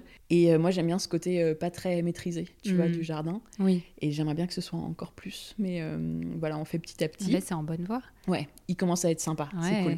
Bon, on a replanté notre herbe après les travaux de cet hiver de l'atelier parce que c'était complètement désingué. Mm. On a replanté au printemps et là, ça a tout cramé cet été. Mm. Mais bon, non, il est cool. Il nous reste un peu des choses à faire dedans. Et il y a eu cette gros, ce gros morceau cet hiver, qu'on a refait l'atelier, qui en fait était là depuis euh, qu'on avait emménagé en, en ruine, hein, parce qu'il avait vraiment... Euh, il y a une anecdote assez drôle, c'est qu'un jour, pendant une réunion de chantier, un moment, on entend un grand bruit, un grand badabam, tu vois. Et là, tout le monde euh, ah. dit où est-ce que c'est? Et en fait, ça venait de l'atelier. Et il y avait un des plombiers qui avait l'évier de la buanderie, tu sais, qu'on a récupéré. On l'avait déposé, il a passé six mois dehors et après on l'a reposé. Et il avait dans les bras, le truc était assez lourd. Et en fait, le plancher du, de l'atelier était pourri. Et le mec est passé à travers. Ah. Il s'est retrouvé à la cave. Bon, c'est pas très euh, haut, hein, mais avec le truc dans les bras. il avait rien, hein, mais il était là. Ah, ça surprend. on était tous là. Oups. Ce qui nous a confirmé que l'atelier était vraiment à refaire ah, complètement et qu'il était pourri. Et donc ça, en fait, on l'a laissé parce que c'était un, morceau aussi financièrement quand même. Mm. Parce qu'il fait bien, je pense, euh, je sais pas, mais peut-être 8-9 mètres carrés au sol. au sol, ouais et il y a une mezzanine et, une, cave. Et donc ça, on a un petit peu attendu de renflouer euh, les caisses, hein, concrètement. et puis on s'est lancé cet hiver. Donc on a rappelé notre petit charpentier chéri, Laurent, euh, pour euh, qui s'en occupe. Et on a dessiné, euh, en fait, on, a réfléchi à comment on voulait faire le truc. Le mur était en pierre, mais notre archi nous avait dit elle, est trop friable. On avait commencé à essayer d'enlever le, le, revêtement gris qu'il y avait partout à la base, mais la pierre partait avec. Donc on avait arrêté de peur que le mur s'écroule. Et on avait laissé comme ça. Et en fait, quand on s'est posé vraiment sur le sujet, on s'est dit cet atelier, on le voit vraiment depuis la maison, on le voit mm. de partout. Donc il faut quand même qu'on fasse un truc joli. Et du coup, on s'est dit euh, est-ce qu'on partirait pas sur un, aussi une verrière, vraiment style atelier, mais en bois? On voulait pas refaire un truc en, tu vois, en alu. On voulait que la jolie verrière reste sur la maison. Enfin, c'était non, c'était un atelier, tu vois. C'était pas non plus, on n'allait pas mettre non plus un bras euh, dedans. Et on voulait surtout que ça continue le bardage bois de la maison, la petite frise qu'on a fait. Je sais pas si tu as vu, mais tu vois au-dessus de la porte, il y a une frise. on voulait que ça continue proprement, comme si c'était un seul bâtiment en fait. Et du coup, on a fait un joli petit dessin avec Laurent. On a, il a fait tous ses calculs. On a choisi le nombre de, de verres euh, de la verrière pour mm. qu'il y ait une jolie, de jolies proportions. On a choisi de faire une porte coulissante. Et puis, on a, voilà, on a dit un peu ce qu'on voulait. Il faut un escalier pour monter en haut, qu'on puisse rabattre euh, au plafond mm. euh, pour pas que ça prenne de place quand on bricole et qu'on n'a pas besoin de la mezzanine. Il faut qu'il y ait une trappe pour en bas. Euh, il faut que. On va garder l'établi. Il y avait un grand, grand, grand établi au fond, du, au fond de l'atelier, scellé dans le mur. Juste une planche, tu vois, mais Ouais. hyper épaisse et costaud, trop belle. On s'est dit, mais il faut la garder, elle est parfaite. Mhm. Voilà, on a fait un peu notre mini cahier des charges, tu vois, et puis Laurent, il a fait un travail super. euh. Donc il a tout démoli et tout reconstruit. Alors, on a fait la démolition. ah, vous avez re- à Ouais, nouveau, bah vous oui, êtes moi j'avais de la qu'une hâte, démolition. c'était de m'y remettre. Passion démolition. Ouais, j'ai repris ma masse et c'était trop bien, on était trop contents. Et du coup, on a fait ça en Vous novembre. avez à nouveau em- emprunté Ouais, le. On a repris l'expert, notre meilleur ami qui nous Non. avait trop manqué. Ouais, et les, Et les et casiers d'huîtres. casiers de- On a tout repris et c'était reparti pour un tour. Et là, il y avait quand même des gravats, hein, parce que le mur en pierre, espèce de ciment euh, gris là, bien lourd en plus, Mm. euh, mine de rien, ça faisait des, ça Bah, on a fait des casiers. Un toit, quoi. Enfin, il y avait un toit Alors le toit c'est de l'amiante. C'est ce que vous aviez enlevé. Donc on a refait des big bags Ah, d'amiante et on est retourné encore. à Saint-Jean-d'Illac porter l'amiante. Euh, La charpente. Ouais, il y avait du bois pas mal Ouais, à ouais, évacuer ouais. parce que la charpente était vraiment pourrie, le bois bouffé, les parquets aussi. Enfin, il y avait ouais, le parquet de la mezzanine et le parquet du, rez- du rez-de-chaussée et les, les poutres de la charpente et de la pierre et du ciment. Mm. Et donc là, on a eu encore pas mal de déchetterie. On était là, tiens, ça nous avait manqué la déchetterie. et euh, non, mais c'était cool et on était contents parce que c'était un peu le dernier truc, c'était un peu la grosse verrue qui restait, le gros morceau qui restait des travaux. Maintenant, on a presque tout fait. Il nous reste la terrasse à faire, mais donc ça allait. Il faisait pas encore trop froid. C'était novembre. Euh, Bon, c'était franchement, c'était rigolo. Et on a fait, tu vois, on a d'abord déposé l'amiante, et puis après on est descendu, quoi. On Oui. a enlevé les bois, et puis euh, après on a cassé Mm. le mur, et hum, on a pété une dalle dans la cave quand même. Il y avait une dalle de Ah oui. béton qui en fait était sur une autre dalle. Ah, Et on a vu qu'entre les deux, on a percé pour voir, et on a vu qu'il y avait un peu d'eau, enfin que c'était humide. ok. Et là on s'est dit, pas bon, donc enlevons. Ah oui. Là, on est allé encore à la baramine et tout pour euh, enlever un peu de béton. Et après, on a dit Laurent, c'est bon, tu peux venir. et donc on a À ton tour. on a prévu ça pour. euh, il est venu en janvier et euh, ça a mis euh, trois semaines. je Il crois, même pas. rapide, hein. Ouais. Très Et Du rapide. coup, ça m'a. C'était chouette de repartager les travaux sur Instagram et tout. C'était cool. C'était sympa parce que j'avais bien aimé euh, pendant les travaux déjà. c'est trop sympa de partager parce Ouais. que t'as plein de monde qui te dit ah déjà tu tu partages des adresses. des- ça- Enfin tu vois il y a plein de gens qui me disaient ah quel bois vous mettez, comment Mhm. vous faites, nanana. Donc tu partages un peu des bonnes des idées que t'as, des conseils et puis t'as plein de gens qui te disent trop bien continuez. Donc ça donne aussi du courage. Et voilà et on est hyper content. C'est il est Il trop est joli. chouette l'atelier. C'est hyper pratique génial, en plus. C'est génial. En centre-ville d'avoir ça, vous Non, mettez quoi. Vous mettez les, les poubelles dedans. Bah, euh, les pou- tout ce qui était de dehors avant, on a- les- il y a les vélos, il y a les poubelles, il y a quand même tous nos outils, on commence à en avoir pas mal. Ouais. Tous nos trucs de jardinage, tu vois, le terreau, Oui, les pots, la- euh, tout. Et puis euh, la mezzanine, elle est déjà remplie de bazar. Enfin, en fait, il n'y a pas de cave et pas de grenier dans la maison. Donc euh, il nous fallait un peu des mètres carrés pour mettre du bazar. Mhm. Et je t'avoue qu'à un moment, quand c'était creusé, en fait, c'était pré-creusé comme il y avait la cave. Je m'en souviens très bien parce que je t'avais dit, mais il faut que vous en fassiez une piscine Bah, en c'est fait. ça. On a quelques potes qui étaient là. Même nous, on, on- on se disait. C'était Hmm. tentant. hein. Ça a dû être très On tentant. a quelques potes qui nous disaient euh, là, il y a moyen de faire une petite piscine sympa.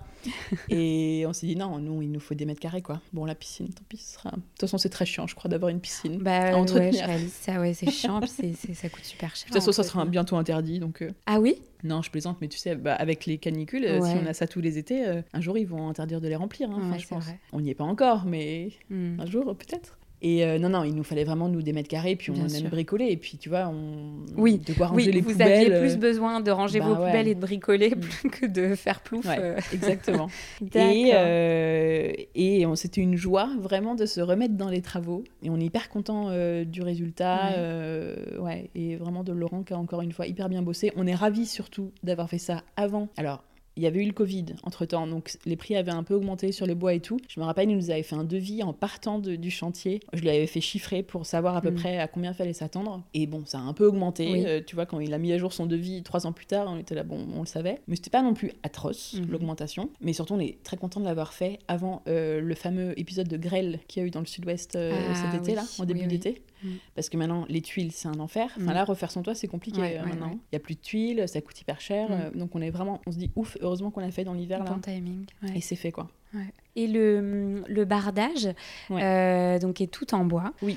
Alors ça, un, il faut un traitement particulier quand même. Alors, il est en quel euh, Alors ça, c'est du pain Douglas. Pain Douglas. Euh, c'est ce qu'on met en général sur les maisons, tu vois, sur le bassin et tout. Mhm. Notre charpentier, il bosse pas mal euh, sur le bassin aussi, donc Mhm. il nous avait expliqué ça. Et nous, alors donc on vient de le refaire. Il y a, il y a 10 jours là, on a refait ça. On passe un saturateur. Mhm. Tous les ans, normalement, il faut le faire. Mais tu mets un saturateur, en fait. Alors, t'es pas obligé, mais nous, on avait envie que le bois reste couleur bois, en fait. Oui. On, on voulait pas qu'il grise. Ouais. C'est très joli aussi quand ça grise, mais pour le coup, là, on on avait envie qu'il reste couleur bois naturel, parce que la maison, il y a pas mal de bois à l'intérieur, sur le mobilier, tout ça. Donc pour ça, tu passes ce saturateur incolore. La marque, c'est Textrol. Enfin, c'est Watrol et le produit s'appelle Textrol. C'est un saturateur que tu passes au pinceau. Mhm. Ah oui, au pinceau. Euh, tu mets deux couches et ça fonce un tout petit peu le bois. Mais c'est haut quand même. Hein. ah ouais, bah ça, c'est Louis qui fait. Ah oui, qui mm. monte sur une échelle. surtout moi, je t'avoue que là, oh je suis à 8 mois de grossesse, je suis pas montée bah sur... à 8 mètres de haut. Mais euh, non, peut-être pas 8 mètres, je rajoute, mais 6-7 mètres. Mm. Quand il est perché en haut, je suis pas très bien, mais bon, il fait attention. Mais ouais, tu passes ça une fois tous les ans ou tous les deux ans et ton bois, il reste, il se patine un peu, tu vois. Et mm. heureusement, parce que c'est plus joli. Au début, le pain Douglas, c'est très rose. Ça peut faire un ah, peu peur. Quand, moi, je me rappelle, quand il a posé le bardage, j'étais là, Laurent, c'est très rose quand même.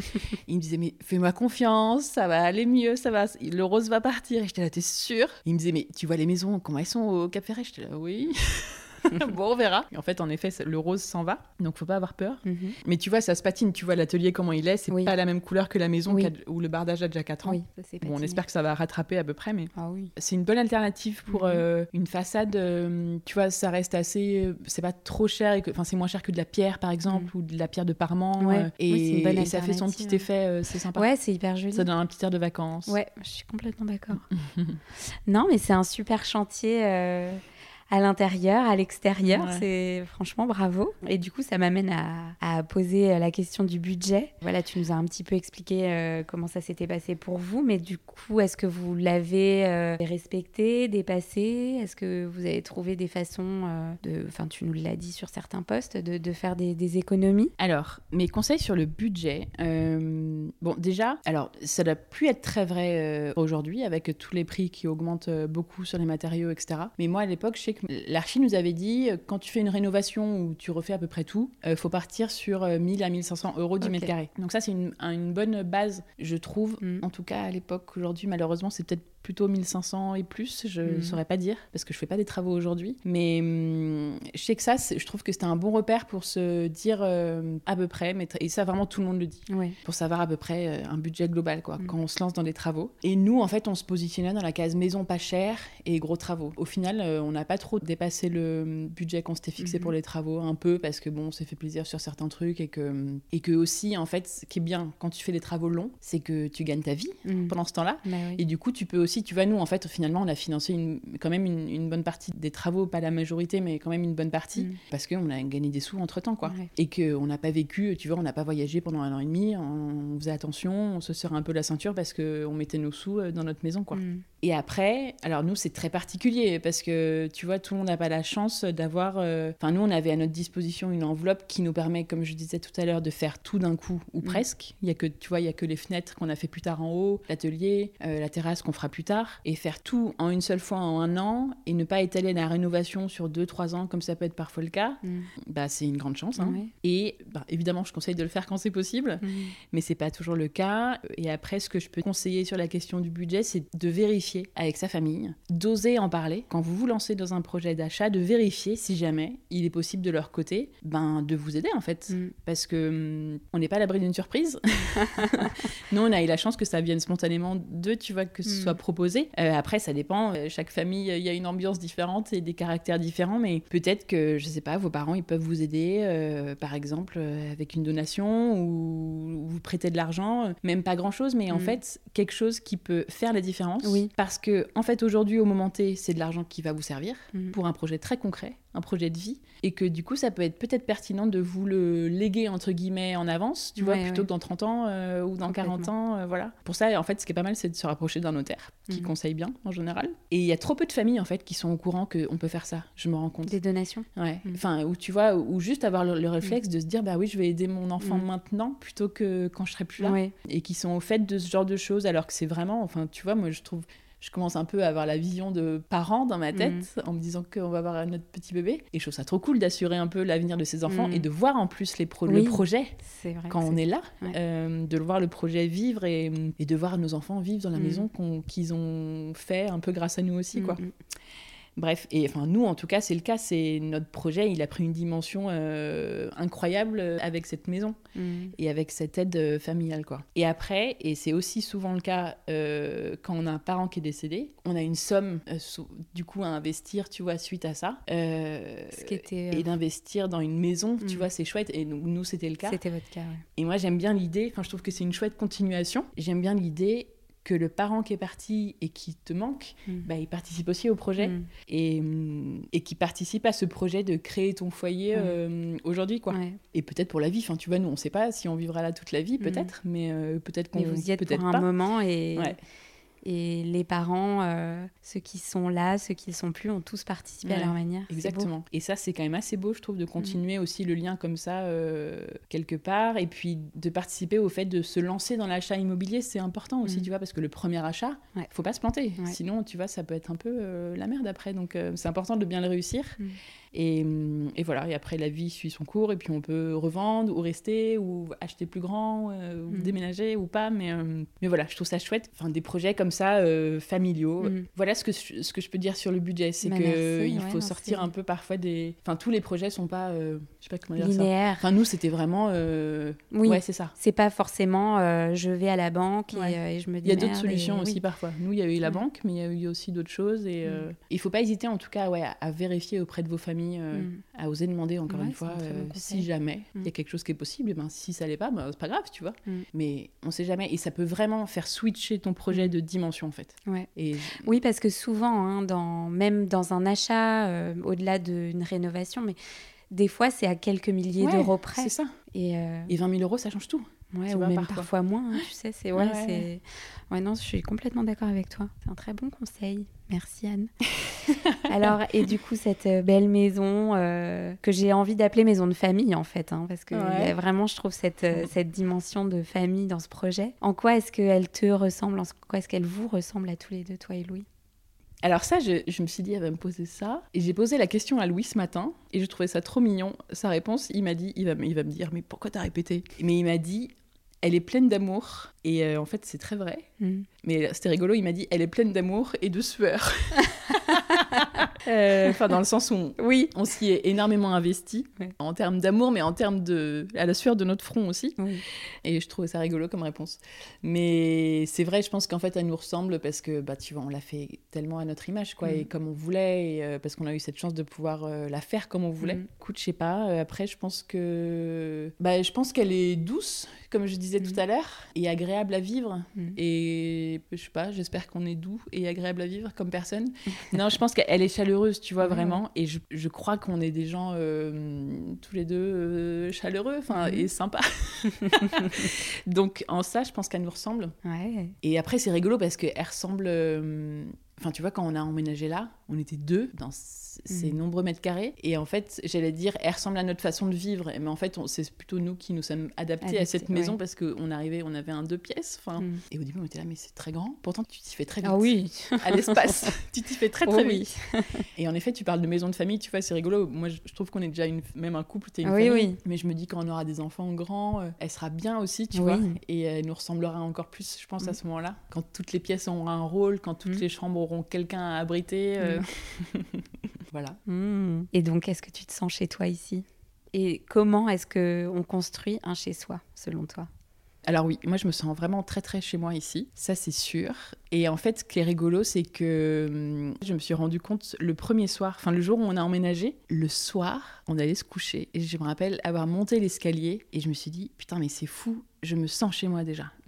Mais parce qu'en fait, je me suis dit, mais en fait, c'est normal, ça fait un an et demi qu'on bah est là tout le temps, tous les week-ends. Et donc, en fait, on est, c'est déjà chez nous. Quoi. Parce que quand tu t'investis comme ça euh, dans des travaux, bah, en fait, voilà, c'est pas comme si tu arrivais et tu repeignais un mur et, et, tu te sens vraiment chez toi. Mm. Mais vraiment, tu vois, il y a le truc, se sentir chez soi mm-hmm. profondément à l'intérieur de toi. Donc, oui, je me sens vraiment chez moi parce qu'on a pensé, en fait, chaque centimètre carré de cette mm. maison aussi. donc, je pense que ça aide. Mm. Et après, alors, ça, j'adore cette question. Je trouve ça passionnant comme sujet. Et j'aime bien euh, avoir les réponses de chaque personne que j'interviewe à chaque fois sur cette question. Mais moi, je trouve qu'un chez-soi, en fait, je pense qu'on le construit en vivant des moments, ouais. déjà. Euh, alors, ça peut être, tu vois, des petits moments euh, du quotidien, un petit dîner le soir, un petit déj le dimanche, des dîners avec des copains. Enfin, enfin voilà, tous les moments de, de la vie, quoi. Parce qu'en fait, je pense que du coup, tu t'écris des souvenirs et c'est comme ça Oui. que tu crées ton chez toi. Et c'est comme ça que tu te l'appropries. Oui, c'est ça. Et c'est tous nos souvenirs de travaux aussi, tu Mm. vois, tous nos souvenirs de travaux qui ont fait que on s'est senti chez nous le Mm. premier jour. Donc il y a ça. Et après, euh, alors évidemment, il y a une réponse qui revient très souvent dans le podcast, c'est que c'est un endroit, un chez soi où on se sent bien et un endroit qui nous ressemble. Mm. Bon, donc moi c'est le cas pour les deux, je crois.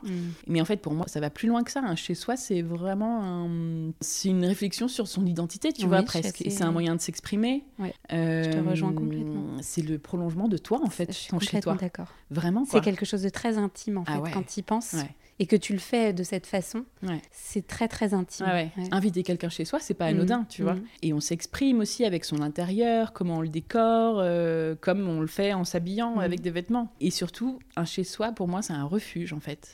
C'est le refuge de la rue, c'est le refuge du monde extérieur. C'est un comme un cocon. Et Oui. cette maison, c'est vraiment c'est un cocon pour moi. C'est un endroit où tu te sens un peu protégé. Et je pense moi que c'est pour ça que j'essaye d'y insuffler beaucoup de douceur, tu vois, pour que quand tu rentres, eh ben tu sois bien, quoi, tu te bien. Et après, alors idéalement, pour moi en tout cas, ça c'est le truc quand c'est vraiment magique, c'est que ton chez toi, c'est un endroit qui t'apporte du bonheur. Oui. Moi, quand je rentre chez moi, à chaque... quand je passe la porte, je suis heureuse, quoi. Ouais. C'est débile, hein, mais c'est vrai. Non, c'est pas débile, c'est bien, c'est une bonne chose. Et C'est important. Et c'est vrai. Et cette maison, pour moi, c'est un grand vecteur de Mm. bonheur. Je suis presque émue en le disant. Mm.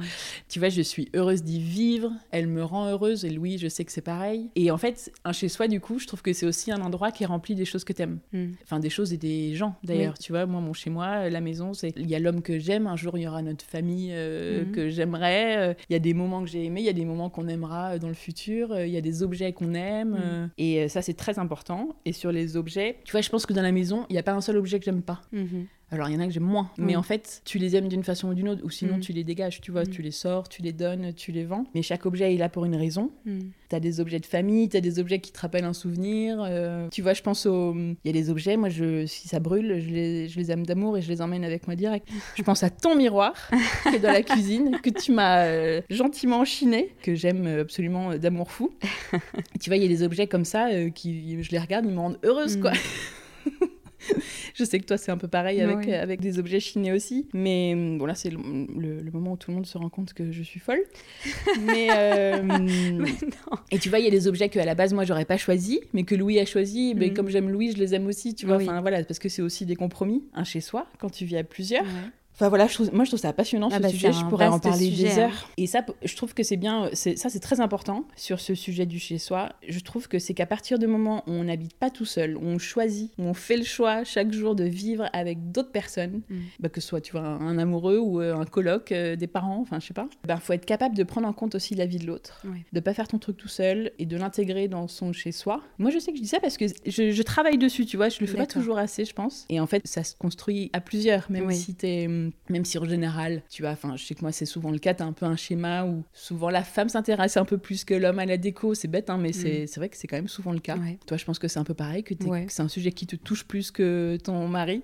Oui, bah, ça l'intéresse, mais moi, Ouais. euh, tellement plus que bon. Bah c'est ça. Du coup, il te le laisse parce Je qu'il sait que ça te fait plaisir. voilà, c'est ça. Enfin, c'est souvent comme ça dans un couple. T'en as un qui va plus prendre l'initiative de Oui. chercher un meuble, de euh, Ouais, s'intéresser à tel sujet, euh, qui va faire plus de propositions, qui a plus d'idées, et du Mm. coup, forcément, bah, il va plus choisir, quoi. Mm. C'est mathématique, en fait. Et c'est chouette parce que ça, ça introduit aussi le sujet de la confiance. Et tu vois, moi, je trouve ça assez touchant et ça me fait trop plaisir. Et ça me touche beaucoup que Louis, il me fasse confiance pour faire notre chez nous. Aussi. Oui. Comme c'est quand même moi qui, il faut le dire, choisis pas mal de choses, je trouve que c'est une belle preuve d'amour de Oui. me laisser construire aussi son chez lui, Mm. tu vois. Et c'est flatteur aussi, Oui. quelque part. Et bref, euh, voilà, bon, bon, moi je pourrais en parler des heures. Il nous faut un livre. non, mais j'adore ce sujet. Non, mais je suis complètement d'accord. Et là, je t'avoue que tu vois, ta réflexion euh, m'ouvre à plein de choses euh, auxquelles j'avais pas pensé Ouais. et qui sont hyper euh, profondes et pleines de Ouais. sens. Et euh, non, je trouve ça hyper intéressant. Merci. Est-ce que tu peux nous raconter quel est euh, ton endroit ou ta pièce préférée chez toi? Oh là là, je vais encore parler des heures. Moi, ça, je sais tout de suite. Alors, c'est un peu bizarre comme réponse, mais j'adore le palier. Ouais. En fait, parce que cet endroit, en fait, depuis le début des travaux, c'est mon endroit préféré. Et depuis le début, euh, je m'y vois sur ma petite banquette à lire au soleil euh, Ouais. en regardant le jardin, en on, fait. dirait, on dirait un petit nid en fait. C'est ça. Un nid perché. C'est ça. Et tu vois, c'était ça que je voulais faire. Alors que c'est pas évident parce qu'un palier, c'est un endroit de passage. Oui. Et moi, j'avais envie de créer un- une pièce avec une vraie. Tu vois, où tu as envie de t'arrêter Ouais. et de rester. Et pas juste de passer euh, sans faire attention. Et tout de suite, je me rappelle, je m'étais dit, on va fermer le mur du fond, on mettra la petite banquette. je voyais très bien euh, à quoi ça allait ressembler. Il y aura des coussins, il y aura plein de livres, euh, il y aura, on pourra voir le jardin, ce sera trop chouette. Et voilà, d'en faire un petit endroit confortable. On voit le ciel, euh, les toits des maisons. euh, et moi, je peux, enfin, euh, bon, vraiment, tout le monde va croire que je suis folle, mais enfin, moi, je peux m'y asseoir, euh, tu vois, et rester là euh, à rien faire euh, pendant Ouais. une heure, pendant le week-end, juste à réfléchir et à me dire que je suis trop heureuse d'être là. Enfin, Bah ouais, non mais c'est un endroit qui, qui, qui invite à la contemplation, Ouais. je trouve, parce que t'es... ah, bon, ça me fait plaisir, je suis pas toute seule. oui, t'es pas vraiment à l'intérieur, t'es pas vraiment à Oui, l'extérieur, C'est ça, et t'es juste bien, t'es entre deux, quoi. exactement. Et tu vois, je- quand je l'ai revu, parce que je, voilà, j'avais déjà vu la maison, mais je me suis dit, ah, c'est vrai que cet endroit était génial. Et Mm. d'autant plus maintenant que tu vois, tu vas avoir un petit bébé et tout ça, tu, je me dis, c'est l'endroit où tu vas te poser pour lui crois lire des livres. Ah Mais bien ouais, sûr, trop bien. Ça va être trop agréable. c'est parfait comme endroit.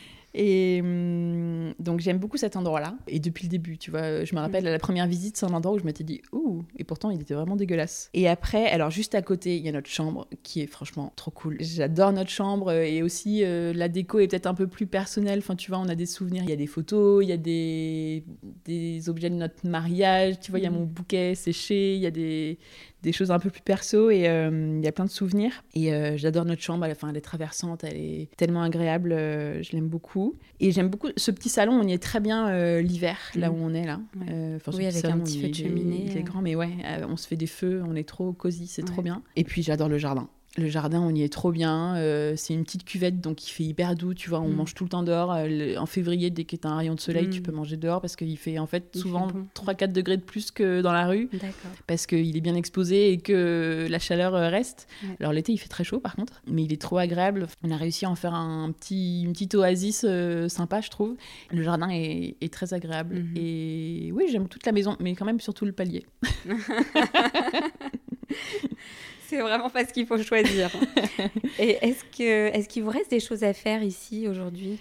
Oui, mais euh, pas beaucoup. On arrive, enfin si, ça, il reste plein de trucs, mais c'est plus de la déco. Il nous reste un morceau pour ce qui est des travaux, c'est la terrasse dehors, Ouais. où là on voudrait faire une terrasse avec des pavés. Ah Euh, probablement, euh, avec. euh, il faut que je regarde si. J'ai toujours pas trop regardé si ça matcherait bien sur la couleur et tout. Mais sans doute avec les pavés dont mêmes. on parle avec Margot et toi. Donc il faut que je regarde. Les pavés de l'enfer. Margot me dit si tu en commandes, dis-moi parce qu'il m'en manque une petite partie. Donc ce serait assez pratique. Je pense que c'est ce qu'on va finir par faire. Mm. Parce que on a deux retours d'expérience dessus. Donc on se dit qu'au moins on, on sait qu'ils sont à peu près bien. quoi. Ouais. Mais on voudrait, on voudrait faire une terrasse en pavé, alors j'hésite à essayer de me chauffer pour chiner des pavés anciens, mais je me dis que ça va être un enfer. Et en plus, souvent, ils sont très foncés, gris foncé, je me dis que ça va Ouais. pas être très lumineux. Cher quoi. Ouais, je sais pas du tout, mais j'imagine que ça va être une fortune. Donc non, mais mais ouais, il nous reste, euh, on voudrait euh, casser le béton là qu'on a un peu Mhm. cassé euh, comme ça euh, à la va-vite, euh, sans faire trop attention à, où est-ce qu'on le délimitait Mhm. d'ailleurs, c'était un peu au hasard. Mais on voudrait garder une partie terrasse et je pense que les pavés, au début on se dit terrasse bois et en fait pff, je trouve que il y en a beaucoup et en Avec plus avec tout le bois qu'il y a déjà, on s'est dit non mais il y a beaucoup trop de bois. Mhm. Donc on se trouve que les pavés seraient assez pertinents ici Ouais. Vu que voilà, c'est une maison à Bordeaux euh, et ça irait bien avec le sol. euh, Louis adore les beiges mat Mhm. et tu vois, il s'intéresse un peu quand même à la déco. Il me dit c'est joli ça. Je lui dis j'adore, mais avec les carreaux de ciment qui ont un motif quand même assez fort, tu vois, juste à côté. Le beige mat, c'est quand même ça fait un plus méditerranéen. hein. euh, Ouais, je me, ça dis- je trancherait me dis c'est pas ouais. trop le genre et puis que ça va faire quand même assez différent. Donc on est parti plutôt sur les pavés a priori. Voilà, je sais pas Et quand donc on fera ça, ça. vous... ah oui, vous savez pas encore quand. Je sais pas, il faudrait qu'on fasse des devis déjà pour voir combien ça coûte parce Mm. que les poser nous-mêmes, je crois que c'est un enfer. Margot nous a raconté ça dans un épisode et je crois que j'ai pas envie de le faire. Mm. Et puis les faire Donc- poser, bah tu vois, t'as aussi eu moi mon Voilà, épisode où c'était l'enfer, donc Bah, écoute, faut pas bonne prendre, chance. euh, faut pas prendre ton artisan juste. Voilà. Tu me diras son nom d'ailleurs que je le prenne jamais. Mais euh, je sais pas, on fera ça un jour. C'est pas pressé, tu vois. Là, on a un béton euh, qui, est, qui est vieux, qui est plutôt, euh, enfin, qui est pas Mhm. affreux. Ça fait le job. Et sinon, non, c'est de la déco. Oui. Mais il reste plein de choses à faire. Si, il Mhm. reste, tu vois. J'aimerais tenter l'expérience du papier peint quelque part. D'accord. Je n'y arrive pas encore, mais peut-être un jour je vais me décider sur Dans un les motif. toilettes. C'est toujours un bon débat. Ouais. toujours Bah, les toilettes comme zone En fait, de. Tu vois le mur où tu es, derrière Ouais. toi, je me dis qu'on pourrait mettre du papier peint là. Mhm. Parce que c'est un peu planqué, tu vois, donc ça serait pas non plus visible de partout. Et euh, mais on a du mal à trouver un papier peint qui nous plaît à tous les deux. C'est- Je trouve ça très compliqué le papier peint. Bah, moi, je trouve ça encore plus dur que la peinture. Ouais, ah oui. Parce que vraiment, pour le coup, le papier peint, tu peux Ouais. pas juste repeindre par-dessus. Et... Ouais. Donc Donc vraiment euh, euh, tomber en amour pour un truc. ouais. et, euh, Moi j'en ai un que j'aime d'amour que j'ai vu chez Alexandra de Belette Petite. Ouais. C'est un papier peint Le Monde Sauvage, ah, il me semble. Celui que j'ai mis dans mes toilettes. C'est pas celui-là. le, le, foncé avec des, Non. avec des triangles. Non, non, non, c'est pas lui, c'est un qui est dans les tons euh, un peu Beige. euh, beige, euh, bien, orangé bien et qui est très joli, et qui fait un très ancien. Ouais. Et euh, je l'ai montré oui. à Louis et j'étais très déçue parce qu'il m'a dit non. Et j'ai fait merde parce que c'était le seul que j'aime vraiment beaucoup. Ah, Mais j'ai ils pas sont beaux leurs papiers c'est joli. Puis ils Ouais. ont de la texture. Ouais, et puis j'aime bien que ce soit des petites feuilles que tu colles les unes aux autres comme ça. Bref, euh, voilà des petites choses. Bah, la cuisine qu'on refera sans doute un jour. Mm. Les chambres, il me reste une chambre d'enfant parce qu'on a une chambre d'amis et là je suis en train de préparer une chambre d'enfant et Ouais. c'est un nouveau terrain de jeu quoi. C'est trop bien. Et c'est un monde qui s'ouvre à moi. Les petites chaises. Ouais. Ouais. Ah ouais, alors je peux enfin assouvir ma passion des chaises enfants, donc ça c'est Ouais. cool. Elle en a déjà quatre alors qu'elle n'est pas née. Mais euh, Attends qu'elles soient en âge de jouer, tu sais, avec des, des petites chaises hautes aussi. Oh. Ça, c'est très dur après de, de se contenter de Ouais, une seule. bah impossible. Donc la chambre d'enfant, je trouve que c'est intéressant comme sujet. Euh, voilà, on fait ça petit à petit. euh, Ouais. On chine un peu des meubles. Là, j'ai trouvé une petite armoire. Voilà, on fait ça au fur et à mesure. Après, vraiment, ce qui nous reste, c'est habiller les murs. Mhm. Parce que tu vois, nos murs, euh, il y a quand même pas grand chose, mais je trouve ça dur parce qu'on voudrait, hum, on voudrait des tableaux, mais euh, alors l'art, je trouve ça encore plus compliqué que la déco, très quoi. difficile. C'est tellement personnel. Mais c'est tellement- passionnant. Moi, je me, Ouais. me plonge dedans depuis Ouais. quelques mois et oh, Ouais, je, je trouve sais. ça passionnant. Mais ça, faudrait vraiment qu'on s'y mette, quoi. Mhm. Qu'on se mette à regarder les ventes aux enchères. Il faudrait qu'on Mhm. vraiment qu'on se mette dans le dans le truc. Et puis c'est pas le même budget aussi, donc euh, faut prendre son temps. Mais voilà, c'est tellement dur. euh, Et puis que ça plaise aux deux, tu vois. C'est Mhm. voilà. Bon, bref, il reste plein de choses à faire. Ouais. Et donc, ton ressenti sur euh, la durée du chantier, ton vécu global par rapport à Bah, tout t'as ça compris, je crois. hein. Enfin, c'est Bah, oui. Ouais, ouais, non. Cuicui les petits oiseaux, euh, nuages roses et, et tout le tralala. Bah écoute, globalement, on Vous a adoré. adoré. Bon, évidemment, hein, c'était pas tous les jours facile. euh, et quand tu rentrais euh, le mois de janvier, euh, le soir euh, à 21h, euh, quand on rentrait dans notre appart et qu'on filait sous la douche et qu'on se disait, mais pff, juste envie d'un truc, c'est de se faire un Deliveroo et de regarder un film et d'aller dormir, on n'en peut plus. Mais en fait, euh, le lendemain, on y retournait, on Mm. était ravis, tu vois, et on Vous se bouffait des sandwichs euh, tous les week-ends. Et... Vous avez été hyper résilient. Ouais, Franchement, bravo quoi. Bah si, parce que c'est pas facile. Enfin, tous ceux qui écouteront ça et qui ont fait des travaux savent que la démolition, enfin, c'est quand même des, des, faut se les coller quoi. Et, euh, Ouais, après, c'est pas. Mais je tu vois, trouve on n'a pas que- non plus tout fait, quoi. Il y, a des, y en a, ils font tout eux-mêmes. Oui. euh, Oui, je comprends. Et puis, on avait quand même des conditions pour le faire qui étaient chouettes, tu vois. Enfin, mais malgré tout, mais je oui, trouve que je pense qu'il y a aussi une part de votre personnalité qui Oui. fait que voilà, Et vous puis, avez euh, attaqué le truc euh, de façon euh, très positive. euh, vous avez été courageux, résilient et vous en vous en ressortez quand même hyper euh, joyeux. C'est c'est Oui, bien. oui, ça c'est sûr qu'on en ressort joyeux. Et puis je me dis aussi que, tu vois, tout le monde ne l'aurait pas fait. euh, je- Enfin, Mm. nos potes, euh, il y en a plein qui l'auraient pas fait, je Bah pense. ouais. On s'est lancé dans un truc un peu. euh, En fait, c'est rigolo parce qu'on a fait un peu les choses pas dans le même ordre que tu fais à cet âge-là. en Ouais, général, je me rends compte, tu vois, nos potes, ils ont plutôt fait. Ou ils sont mariés, ou euh, ils ont fait des enfants. Et nous, on a d'abord fait la maison. Ouais. Et on s'est mariés après. Parce que bah, financièrement, tu peux pas tout faire en même temps. Et puis là, ben, on se dit qu'on va faire des enfants. Mais alors, par contre, c'est un ordre que je recommande. Parce que faire ces c'est- travaux avant, c'est génial. Trop bien. Enfin, déjà, tu es installé dans ta maison, euh, enfin, tu vois, avant que, a- Bah, avant des- avoir des enfants, déjà, c'est la vie, je ça. pense. Parce Ça, que faire des bien. travaux avec des enfants, je Mm. pense que c'est vraiment un autre, euh, un- autre chose. Mm. Bref, je sais plus ce que je disais, mais, euh, mais non, non, c'est beaucoup de joie qui en ressort. On a appris plein de choses. Euh, Qu'est-ce que tu as appris du coup? Bah, on a appris. euh, moi, j'ai appris que j'adore ça. Mhm. On a appris que on est une super équipe avec Louis Mhm. aussi sur ça. Ah, tu vois, on savait sur plein d'autres choses, mais on sait que aussi pour Ça, rénover génial. une maison, ben ça marche trop bien. Trop bien. On a appris qu'on pouvait se marier du coup. Non. Non mais tu sais, Après, on a décidé de se marier. J'étais là, mais c'est bien de faire les travaux en premier parce que Ah bah franchement, là, un après bon derrière test, le hein. mariage et un enfant, franchement, les doigts dans le nez. Exactement. hein. Ouais. L'enfant, je sais pas, on verra, mais le, ouais, non, c'est sûr que c'est un très bon test. Et euh, on a appris, euh, j'ai appris à me servir d'un marteau piqueur, ça c'est la Mhm. classe quand même. Bah ouais.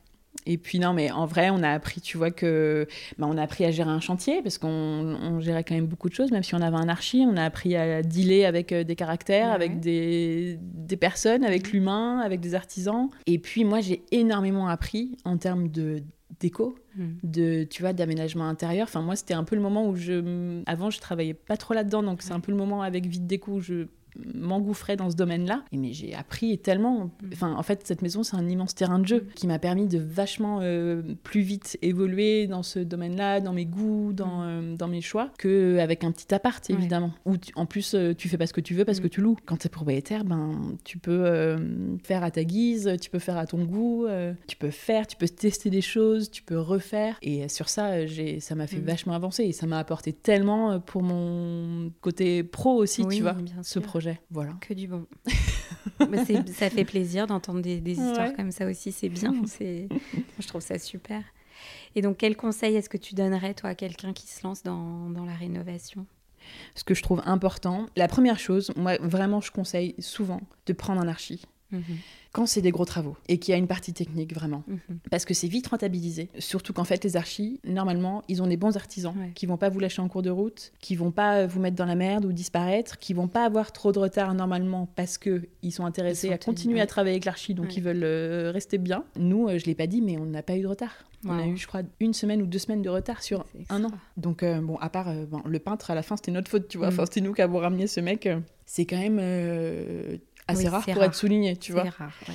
Et en plus, ils sont plus à même de négocier avec les artisans sur les prix, les Mhm. archis, et du coup, je pense que financièrement, tu t'y retrouves en fait. Oui, Donc ça, c'est vraiment un conseil que je donne, Ouais. parce que quand tu pars dans des gros travaux et que tu gères tout seul, c'est autre chose. hein. À moins d'avoir un peu d'expérience, mais quand tu n'es pas Ouais. expérimenté, en tout cas, voilà. Faire ses travaux avant d'avoir des enfants, si la situation le permet. hein.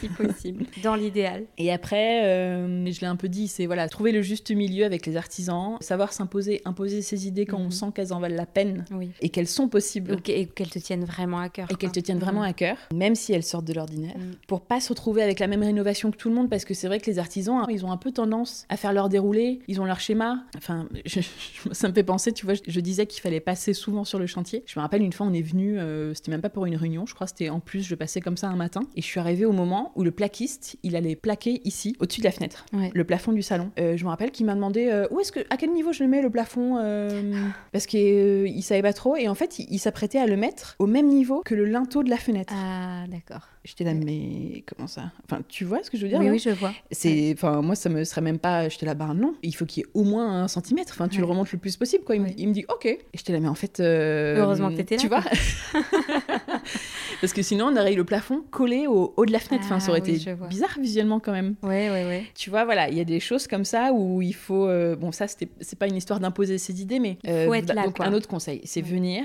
Ouais. pour euh, transmettre ses idées parce que l'artisan, il lit pas dans Il tes peut pensées pas deviner, là, non et tu réfléchis pas forcément comme lui et voilà tout ça pour dire que eux ils ont un peu des schémas qui déroulent souvent et si tu veux pas avoir la même rénovation que tout le monde c'est important d'être là et d'insister parfois pour faire valoir tes idées mais alors c'est dur parce que comme je disais tout à l'heure parfois Mm. il faut savoir dire ok on peut pas ou on fait autrement ou euh, voilà c'est une question de ressenti euh, Mm. encore et voilà euh, passer hyper souvent qu'est-ce que je peux dire d'autre en fait quand il y a quelque chose qui va pas dans le bon sens, il faut le dire très vite, le Oui. plus vite possible. Il faut surtout pas hésiter parce que c'est plus facile à rattraper quand c'est euh, frais euh, que euh, trois semaines après quand il y a du, du Oui, coup, y a été choses qui ont été faites. Que d'autres artisans sont intervenus sur la même zone, tu vois, pour continuer. Exactement. Ouais. Et après, j'ai des petits conseils, c'est d'écrire. Ça, c'est une idée de Louis. Je me rappelle, et au début, j'étais là, oh ouais, un peu chiant. Et en fait, on l'a fait et c'était assez rigolo. Tu vois, là, j'ai relu, et c'était Mhm. marrant. Écrire et raconter les travaux dans un petit carnet. C'est assez Ouais. rigolo de, voilà, de, de relire après. C'est vrai que c'était galère ou qu'on a bien rigolé ou ah, c'est vrai qu'il y a eu ça, j'avais oublié. C'est marrant. Mais il faut prendre le temps. Voilà, il faut se forcer un Mais petit peu, mais, c'est assez marrant. Et autre conseil, mitrailler son chantier de photos. Oui. Parce que ça, c'est trop cool à regarder après aussi. Mm. Tu vois, là, moi, je me suis refait les photos pour l'épisode et c'est trop bien. Enfin, de voir d'où tu viens et tout ce que tu as fait. Et euh, c'est vraiment trop sympa à regarder après. Mhm. Trop bien. On arrive à la fin. hein. J'ai l'impression ça fait des heures que je parle, c'est la cata. ça va être très très long. Est-ce que tu as un ou deux comptes Instagram Ah, que tu ouais. aimes suivre et qui parlent de rénovation? Ouais, j'en ai plein, mais je peux en donner un peu mes préférés. Alors en ce moment, j'aime beaucoup des chantiers en cours, du coup. Mhm. Alors, il y a le compte de mon amie Deli Martin, qui fait un projet incroyable. Mais à chaque fois, j'ai envie de lui dire Je veux voir plus. On voit pas. ouais, elle montre rien. Ah là là. Elle fait un projet incroyable à la campagne et elle devrait passer un jour dans ce podcast, ah, mais c'est pas tout pour tout de suite parce qu'elle a encore bien. Je crois qu'elle, je on l'a vu l'autre jour. Je crois qu'elle disait que c'était pour l'été prochain, quelque chose comme ça. Trop bien. Mais c'est un projet dans lequel elle se donne tellement. Oui, très engagée. Ouais. J'aime bien parce que ça donne un. On n'en parle pas souvent, mais les travaux c'est quand même euh, quelque chose de très polluant. Les matériaux, euh, tout ça, enfin le sable. Il y a plein de choses qui sont en fait. Euh, ouais et elle, pousse le truc très loin. Elle va très loin pour trouver des alternatives et je trouve ça passionnant et il faut qu'on tende plus vers ça. Donc j'ai vraiment mm. hâte euh, ouais. moi j'ai hâte ce qu'elle va raconter. moi aussi parce que ça va être très très inspirant. Elle pousse vraiment le truc très loin. Voilà, ça j'ai hâte et puis surtout sans parler du fait que ça va être sublime évidemment avec elle. Donc Deli Martin, c'est de DE 2 L Y et Martin. J'ai aussi le compte de Marie que j'aime beaucoup qui est la fondatrice de Marie Pidancet qui est la fondatrice de Louise Micha la marque de vêtements, qui évidemment fait des trucs adorables pour les petites filles, donc ça c'est terrible. mais et pour les femmes aussi d'ailleurs. Mais euh, elle rénove une maison dans le Libéron. Tu l'as su aussi Je suis ça avec Et ça a l'air trop et joli. Elle est allée faire faire ses carreaux de ciment au Maroc. Ouais, Ah là là, les couleurs et tout. Et la maison a l'air trop charmante mm. déjà, donc j'ai trop hâte de voir ce qu'elle va en faire. Donc c'est marie.pidancet. P-I-D-A-N-C-E-T. Et j'ai une autre Marie aussi qui est une amie, enfin qu'on se voit pas trop, mais on s'est vu euh, une ou deux fois en vrai et on se suit sur Instagram depuis euh, très très longtemps. C'est Marie du compte Évidence au pluriel. Oui. Tu l'as su ah aussi. Je la suis, j'aime beaucoup. Elle est d'une douceur. Ouais, c'est clair. Et moi, ça m'étonne pas que hum, tu aimes bien son compte aussi. Et elle, elle rénove une maison. Euh, c'est une jolie maison ancienne aussi, mais dans le Beaujolais. Et voilà, ça a l'air très très bien. Donc j'ai hâte de voir va la, le résultat. Et enfin, ces trois comptes très inspirants, je mm. trouve. Je, et ben écoute, ouais, c'est les trois que je suis aussi, tu vois, sur les travaux avec beaucoup de plaisir et qui ont chacun leur style en plus. Donc c'est hyper agréable. Tu vois, des trucs différents. mais je te rejoins, je trouve qu'ils sont très jolis et agréables. c'est trois comptes que je conseille en ce moment. Alors, voici venue l'heure des 10 questions. Ah, trop bien, déjà, j'adore. Maison ou appartement? Bah, bah maison. Après, euh, enfin oui, non, moi maison, clairement. Mhm. Moi j'ai grandi en plus euh, à la campagne euh, dans une grande, grande maison. Mhm. mon papa faisait du vin et ma soeur maintenant, elle avait une jolie maison à la mhm. campagne. Et bah la maison, c'est quand même. L'appart, c'est chouette aussi, mais ça dépend quelle vie tu as, où tu vis. Mais la maison, c'est magique. Archi ou maître d'œuvre? Bah nous ça a été archi du coup. J'ai jamais, enfin voilà, on a fait qu'un chantier, hein, donc euh, on n'a jamais expérimenté juste un maître d'œuvre. Je pense que c'est intéressant pour euh, quand tu as un chantier avec moins de, moins important, enfin moins grand, où tu as moins de, tu vois nous il y avait quand même du dessin à faire, il y avait la verrière, fallait que ce soit joli, il y avait des gros sujets techniques, tu vois l'escalier, euh, on n'en a pas trop parlé, mais la cage d'escalier on l'a complètement refaite. Il y avait quand même un gros sujet, il fallait mhm. vérifier qu'il allait tenir. Si on enlevait tout, il y avait un gros bloc qui cachait en fait le joli arrondi de la cage d'escalier. Il y avait une douche en bas et on l'a cassé, on a reculé un max la porte des WC pour bien qu'on voit la courbe de, la rampe, mhm. parce qu'elle était trop belle. Et hum, il a fallu vérifier que l'escalier allait tenir, tu vois, euh, mhm. qui, sans, sans, être appuyé sur ce gros bloc de douche qu'il y avait avant. Donc, euh, je, moi, l'archi, je trouve ça top, euh, mais le maître d'œuvre est aussi adapté à certains chantiers, ça mhm. dépend ce qu'on fait. Ouais. Faire faire ou faire soi-même? Bah, Un peu les deux. Démolir soi-même, poncer le parquet soi-même, en fait, faire soi-même ce qu'on se sent de faire soi-même, ce qu'on a envie de faire soi-même. Tu vois, si ça te fait marrer de faire la démolition, ben fais-la, quoi. Mhm. C'est trop cool. Enfin, il faut expérimenter ça une fois dans sa vie. C'est mhm. trop dommage de pas le faire. Et on est tellement fiers après de mhm. l'avoir fait. Tant qu'on y prend du plaisir et que voilà, après, parfois financièrement, on, a pas le choix. on fait tout parce que c'est comme ça, on n'a pas le choix. Voilà, encore une fois, ça dépend des projets, mais je trouve que faire les deux, c'est un bon mix. Tu vois, nous, c'était vraiment un super mix, je trouvais. Parce qu'on avait cette envie de s'impliquer, mais vraiment de mettre les mains dans le cambouis, quoi. Mais à la fois, euh, c'était beaucoup trop de boulot pour euh, deux personnes qui avaient jamais fait de chantier, et voilà. Et trop de technique surtout. Mhm. Un peu les deux, je trouve que c'est un très bon mix. Mhm. Voilà, si je vais te poser une colle, hein. parquet ou carreau de ciment? Bah les deux. Alors moi ça je trouve que ça va ensemble en fait. En tout cas ici tu vois moi je suis habituée aux maisons à Bordeaux et tout euh, les appartes. Il faut les je trouve que ça va ensemble. Oui c'est vrai que les deux vont ensemble. Dans cette région ici en tout cas. Mm. Tu vois alors s'il faut choisir bah tu mets du parquet tu vas pas mettre des carreaux de ciment partout mais quoique mm. ça dépend le motif. J'aime bien les carreaux c'est frais sous les pieds l'été j'adore c'est très agréable. C'est vrai. Mais le parquet euh, le parquet c'est beau quoi c'est le bois euh, mais les deux ensemble. Ouais. Je suis d'accord. Peinture ou papier peint? Bah, peinture, moi. Tu vois, le papier peint, bah, on en parlait. Je pense qu'on mettra un petit morceau quelque part. Je me tâte sinon à mettre en crédence dans la cuisine, là, Oui. sous les placards hauts, à faire une petite bande de papier peint. Mais j'ai pas trouvé le motif encore. parce Ouais. que- Je sais pas, je trouve ça compliqué le papier peint. Mais Mm. peut-être un jour on va y arriver. Ancien ou contemporain? Ancien. Terrasse ou jardin? Bah les deux. Plutôt jardin. Plutôt non, jardin. jardin. Jardin, c'est Mm. génial. Moi, je suis jamais plus heureuse que pieds nus dans l'herbe. mais, euh, mais la terrasse euh, pour mettre la table, quoi. Et puis après, jardin.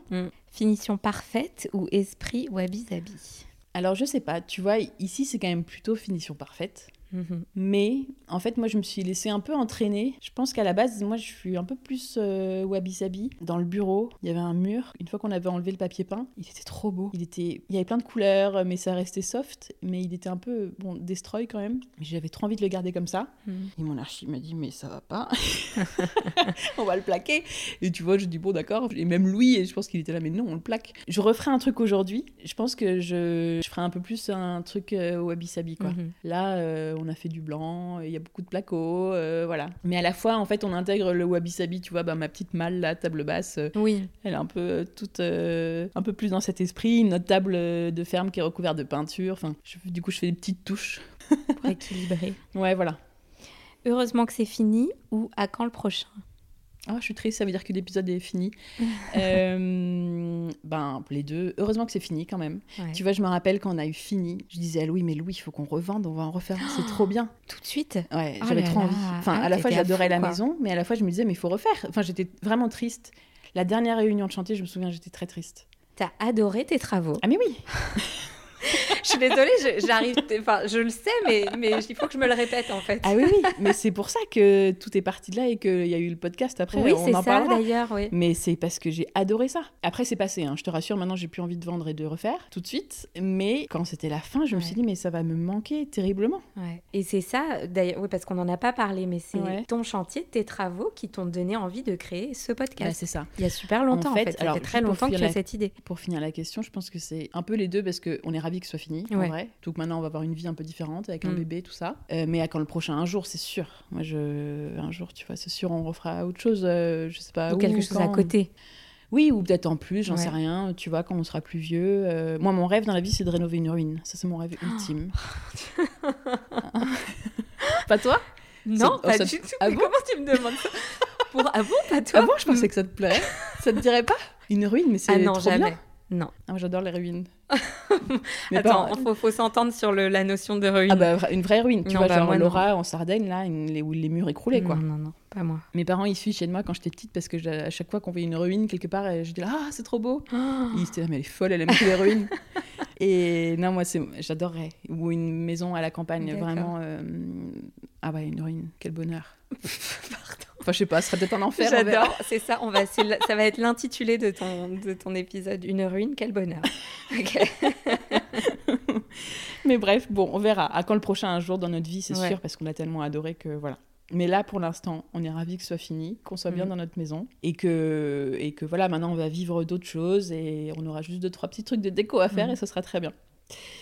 Et pardon, du coup, Oui, alors la genèse, l'idée Bah de oui, ce podcast, c'est ton chantier, c'est cette maison. et parce qu'en fait, du coup, comme je le disais un petit peu, euh, on a commencé les travaux et puis à un moment, moi j'avais déjà mon compte Instagram euh, perso et à un moment j'ai commencé à partager un peu ce qu'on faisait. Et puis euh, il y avait plein de monde qui me répondait quoi, qui Mhm. me et c'est là que ma communauté, tu vois, avait un petit peu grandi parce que hum, je voyais que ça intéressait plein de monde en fait, pas forcément des- gens qui faisaient des travaux, qui disaient juste ah c'est trop bien, bravo, continuez, nanana, mais aussi d'autres gens qui faisaient des travaux, on Mhm. s'envoyait des petits tips, euh, des bons courage, euh, voilà. Et en fait, je me suis rendu compte que ça parlait à beaucoup de monde ce sujet. Mhm. Et à la fois, il y avait le fait que je préparais le lancement de Vide Déco et que du coup, j'étais un peu euh, à fond entrepreneuriat, etc. Et que j'écoutais des podcasts sur ce Mhm. sujet. Et donc, c'est là que j'ai un peu découvert le format podcast Ouais. que j'aimais beaucoup parce que d'ailleurs, je devais souvent en écouter en faisant des travaux, tu Ouais. vois, euh, mais sur l'entrepreneuriat, la Ouais. création d'entreprise, tout ça. Et je sais plus comment, mais un jour, je me suis dit, euh, mais il n'y a pas de podcast sur les travaux, quoi Ouais. alors que c'est un sujet qui parle à beaucoup de monde, qu'il y a des émissions de télé, euh, que- qu'il y a des chaînes YouTube, tu vois, enfin, il y, a- il y a plein de choses, Mm. et il n'y a pas de podcast. Et Enfin, j'ai regardé, j'ai vérifié, et j'en ai pas trouvé. Donc je me suis dit, ben, faut le faire. Mhm. Et bon, j'ai attendu un peu, j'ai lancé Vite Déco, et puis euh, finalement, bon, tu vois, presque deux ans plus tard, je l'ai fait. Ouais. Et c'est venu de là parce que j'adorais parler travaux. Après, tu vois, mais encore maintenant, mais ça a enclenché une passion. euh, J'adore parler de travaux, Ouais. quoi. Quand quelqu'un fait des travaux chez lui, enfin, moi, ma passion, c'est visiter des maisons, euh, que quelqu'un me raconte ses travaux, Mhm. euh, voilà. Et donc, je me suis dit, mais quel bonheur de parler pendant une heure avec des gens de leurs travaux Mm. et de poser des questions, parce que aussi mon autre passion, c'est poser des questions. Donc, et c'est comme ça que c'est venu, et c'est parce que ce chantier s'est aussi bien passé qu'il y Bah oui. ça après, tu vois, ça aurait été un enfer, euh, j'aurais pas fait un podcast sur les travaux, je pense. Donc, c'est, et en fait, tu vois, c'est cette maison qui m'a apporté ça aussi, Mm. quoi. C'est ça qui est trop cool, c'est Ouais. que... Elle t'a apporté plein de choses. C'est ça, elle m'a Mm. apporté euh, ce projet euh, qui est génial et que je kiffe tellement et qui était vraiment euh, un auto-kiff au début Mm. et qui maintenant en fait se professionnalise un petit peu, tu vois. Mm. euh, on collabore avec des marques, euh, il y a plein de choses et on a fait. Enfin, j'ai rencontré tellement de monde grâce à lui. Mm. C'est c'est trop, trop, trop sympa. Mm. Bah, nous, on s'est rencontrés en vrai. euh, Ah non, on s'était vu en vrai On avant s'était déjà vu en vrai avant pour mais autre pas chose. vraiment, tu vois. Enfin, on s'est rencontrés ouais, en on vrai ouais. avec ça. Ouais, euh, et, et toutes mes invités, parce que c'est quand même beaucoup des filles, même si j'essaye de qu'il y ait un peu des mecs aussi, bah, je les ai rencontrés, c'était trop sympa, quoi. C'est Mhm. toujours des belles rencontres, des belles histoires. Mhm. Et ouais, c'est chouette que ce soit parti de, de cette maison. On verra ce qu'elle m'apporte encore plus tard, mais elle m'a déjà beaucoup apporté. Plein d'autres choses, j'en suis sûre. Et d'ailleurs, bah, qui aimerais-tu entendre dans ce podcast? Oula, alors. Euh, qui j'aimerais ben, euh, Moi, j'aimerais entendre tout le monde dans mon podcast. Mais, hum, ben, je peux dire. Alors, moi, j'ai un peu des gens, tu vois, genre dans mes rêves, j'aimerais les avoir sur le podcast. Ouais. Il y en a plein. Mais alors, j'aimerais bien faire un épisode en ce moment. Bon, ça, c'est pas très, c'est moins rigolo. C'est un peu l'inverse de mon épisode, du coup. mais j'aimerais bien faire un épisode sur des travaux qui sont mal passés, tu vois, genre les travaux plus jamais. Ouais. Et normalement, euh, je vais peut-être en faire un à l'automne. euh, J'ai trouvé une fille qui, pour qui ça s'était pas très bien passé, donc qui va nous raconter ça. Mais bon, ça c'est pas très positif, mais c'est aussi pour montrer que c'est pas Oui. toujours rose. Parce Oui. que tu vois, euh, moi je raconte là, là, je raconte ça sourire relève, mais c'est quand même euh, pas toujours comme ça. Mm. Non, et sinon, je rêverais d'avoir. Je lui avais demandé d'ailleurs Morgane Césalori. Mhm. Je, voulais- je, je me suis dit un jour, mais il faut qu'elle nous raconte absolument la rénovation de l'appartement Cézanne Ouais. parce que au début c'était leur bureau. Mhm. Enfin, je me rappelle, je la suivais à l'époque, elle avait raconté que euh, elle était un jour passée devant cet endroit, que le, son bureau était pas loin et que elle avait toqué et qu'il avait dit pardon, mais vous louez pas par hasard? Et qu'en fait le mec l'avait rappelé un peu après, je crois, en disant euh, bah en fait maintenant on loue et que c'est comme ça que ça avait commencé et, c'est un endroit qui a vachement évolué depuis Oui. parce que maintenant c'est un appartement immense, euh, enfin c'est leur boutique. Mhm. Alors qu'au début, euh, enfin ils sont étendus au fur Oui, et à oui. mesure. Maintenant, je crois qu'ils ont l'étage au-dessus. bâtiment, enfin, ouais. Et elle est trop sympa parce qu'elle m'avait répondu et bon, elle m'avait dit évidemment que hum, elle était euh, tellement euh, occupée, comme je peux l'imaginer, que ça allait être compliqué. Mais trop sympa de m'avoir répondu juste. Mhm. Et on en parlait tout à l'heure, Ouais. mais j'aimerais beaucoup avoir Noolita Ouais. qui avait rénové un appartement haussmanien. Et là, tu m'as fait découvrir sa maison qui a l'air fantastique quand même. Ah ouais, un truc de dingue. hein. Qui a l'air d'être une belle rénovation. Mm. Donc, euh, je lance un- une bouteille à la mer si elle veut venir. Vaste mère, là, Ouais, pour le que coup. là, elle est un peu plus compliquée à contacter. Euh, voilà, ça c'est un peu, tu vois, des stars que les, stars, les stars que j'aimerais avoir dans le podcast. J'aimerais bien avoir aussi, euh, je sais plus, je crois que je l'ai pas encore contacté, il faut que je le fasse, Alix Petit de Kazakeche. Mhm. Ah oui. faut juste que je vois, que je m'organise un peu pour pouvoir aller dans des endroits, euh, tu vois, qui soient pas ouais. Paris, ouais, voilà, où je puisse, euh, Enfin, bah, reculer, ça veut dire qu'il faut que je dorme un peu, Je bah, non, mais plus loin ça, de Bordeaux. enfin voilà.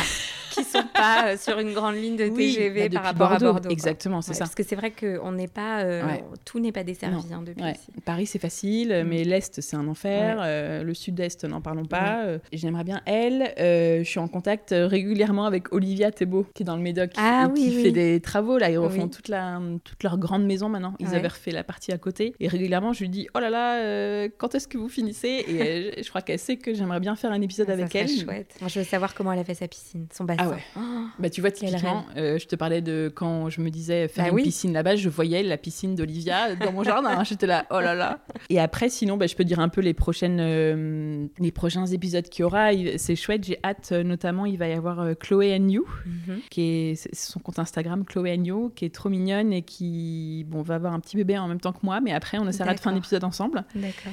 euh, qui a un appart à Saint-Ouen trop sympa. Ok. Et il y a Maude Bonnet aussi euh, qui, est- qui vient de déménager euh, à Colombes et donc on va faire un épisode Mhm. sur le thème euh, quitter Paris et passer de l'appart à la maison en banlieue, tu vois. Voilà, et puis plein d'autres choses au programme pour les prochains mois. Plein de choses qui, qui s'annoncent très bien pour le podcast. Est-ce que tu veux ajouter quelque chose pour le mot de la fin? Et ben écoute, j'ai l'impression d'avoir euh, quand même dit beaucoup, beaucoup, beaucoup de choses. J'espère que c'est à peu près intéressant. Très intéressant.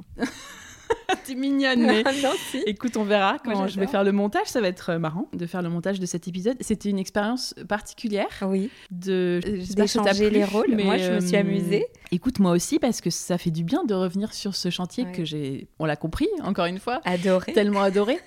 et c'est chouette de se replonger là-dedans. Et, et surtout, j'espère que ça pourra hum, éclairer un peu euh, les gens qui écoutent le podcast sur euh, bah, pourquoi j'ai fait ce podcast. Et puis peut-être me donner un peu de crédibilité, entre guillemets, tu vois, sur... Ah. Il y en a qui doivent se dire, mais qui est cette fille? Pourquoi parle-t-elle de travaux? Ben voilà pourquoi je parle de travaux et, euh, et surtout ben, le but de ce podcast c'est de partager un max d'infos, de conseils, de- d'expériences, euh, de bonnes idées et de, de choses à pas faire aussi. Donc voilà, j'ai ajouté ma petite pierre à l'édifice Merci. et euh, puis je me dis aussi que ça sera rigolo pour, euh, tu vois, je me dis que ma petite fille elle pourra écouter ça et Ah, c'est un témoignage sympa, je pense. C'est vrai. Qui est gravé maintenant dans le, qui va être gravé dans nos casques. Ouais. Mais, euh, mais écoute, merci beaucoup. Voilà, Bah, ça va être, merci ça à va être, ça va Moi, être je ça mon pense- mot de la fin. Moi, je pense que j'ai aussi un mot de la fin pour Ah. ton épisode. Bah, c'est qu'il faut avoir un ostréiculteur quand on fait des Ouais. travaux ça dans son entourage. Écoute, je vais lui dire qu'il Ça, faut il qu'il écoute l'épisode. On le retienne tous. Ouais, je il faut que tous, c'était- tout le monde doit avoir un ostréiculteur dans sa famille Voilà. ou dans ses amis. Donc, ça c'est clair. Moi, je te dis bah, merci, Anne, d'avoir partagé euh, cette histoire de maison avec nous. Euh, cette histoire de vie aussi, Ouais. qui va continuer à s'écrire euh, Mm. avec l'arrivée dans quelques semaines d'un nouveau membre au sein de ce Mm. foyer. Alors, pour te suivre sur les réseaux, il y a ton compte perso, Anne Oui. Ponty, Vite Déco. Ouais, c'est Anne Pontis, euh, tiré, du bas, déco. Euh, Euh, Il y a les photos de la maison. Ouais, il y, avait pas mal de stories. En fait, j'ai mis Ouais. à la une des stories que j'avais fait à l'époque. Il y a, il y a 4-5 stories à la une, je Ouais. crois, où j'avais un peu tout euh, centralisé pour pouvoir voir à peu près. Il y a une story sur l'atelier aussi qu'on a fait cet oui, hiver. Dans tes stories à la une. Et puis, bien entendu, bah, le compte du podcast que nous connaissons tous, le chantier podcast. merci Anne pour Bah, ce merci, partage d'expérience et tous tes euh, conseils. Je n'aurais pas voulu faire ça Ah, avec. trop voulu faire ça avec personne d'autre que toi. Tu vois, c'était super. Je m'étais dit que tu étais la bonne personne. Bah, c'est gentil. Et Merci je pense que c'était un très très bon choix. Donc merci de t'être prêté au jeu. J'espère que c'était pas trop Non, stressant ou Non, désagréable. C'était très bien. Moi ce matin je me disais quand même, faut pas que je dise n'importe quoi. Mais euh, écoute, non, c'était très rigolo de d'inverser les rôles. Mm. Et euh, surtout, ça fait un moment qu'il fallait que je le fasse parce que quand même euh, les gens me disaient mais toi, qu'est-ce que t'as fait? C'est quoi ces travaux? C'est quoi cette maison? Donc c'est très bien qu'on l'ait fait. Merci. Et puis euh, bah écoute, je te rappellerai quand j'aurai trouvé ma ruine. Ta ruine. Et tu te ficheras encore de moi. Elle a Tu trouvé auras sa encore des cœurs dans les yeux. Ouais. Merci beaucoup. À très vite. À très vite. Voilà, c'est la fin de cet épisode. Merci de l'avoir écouté jusqu'au bout. Il me fallait bien deux heures et demie pour vous raconter l'histoire de mon chantier et de l'origine de ce podcast. J'espère que ça vous a plu et que vous avez noté peut-être des bonnes idées et des conseils pour vos projets. Surtout si vous avez des questions, n'hésitez pas à me contacter via Instagram, c'est le plus simple. Pensez à vous abonner au podcast sur votre application d'écoute pour ne pas rater les prochains épisodes, à parler du podcast à vos amis qui se lancent dans un chantier et à qui il pourra peut-être servir, à nous suivre sur Instagram, le chantier podcast, où on vous partage des photos avant-après des rénovations de nos épisodes. Et surtout, vous le savez, pensez à noter le podcast avec 5 étoiles sur l'application Apple Podcast sur iPhone et à laisser un avis en quelques mots, ça m'aide vraiment beaucoup à le faire connaître. Je vous dis un grand merci d'avance et à très bientôt pour un nouvel épisode du à écouter en peignant les murs ou en décollant votre papier peint. À très vite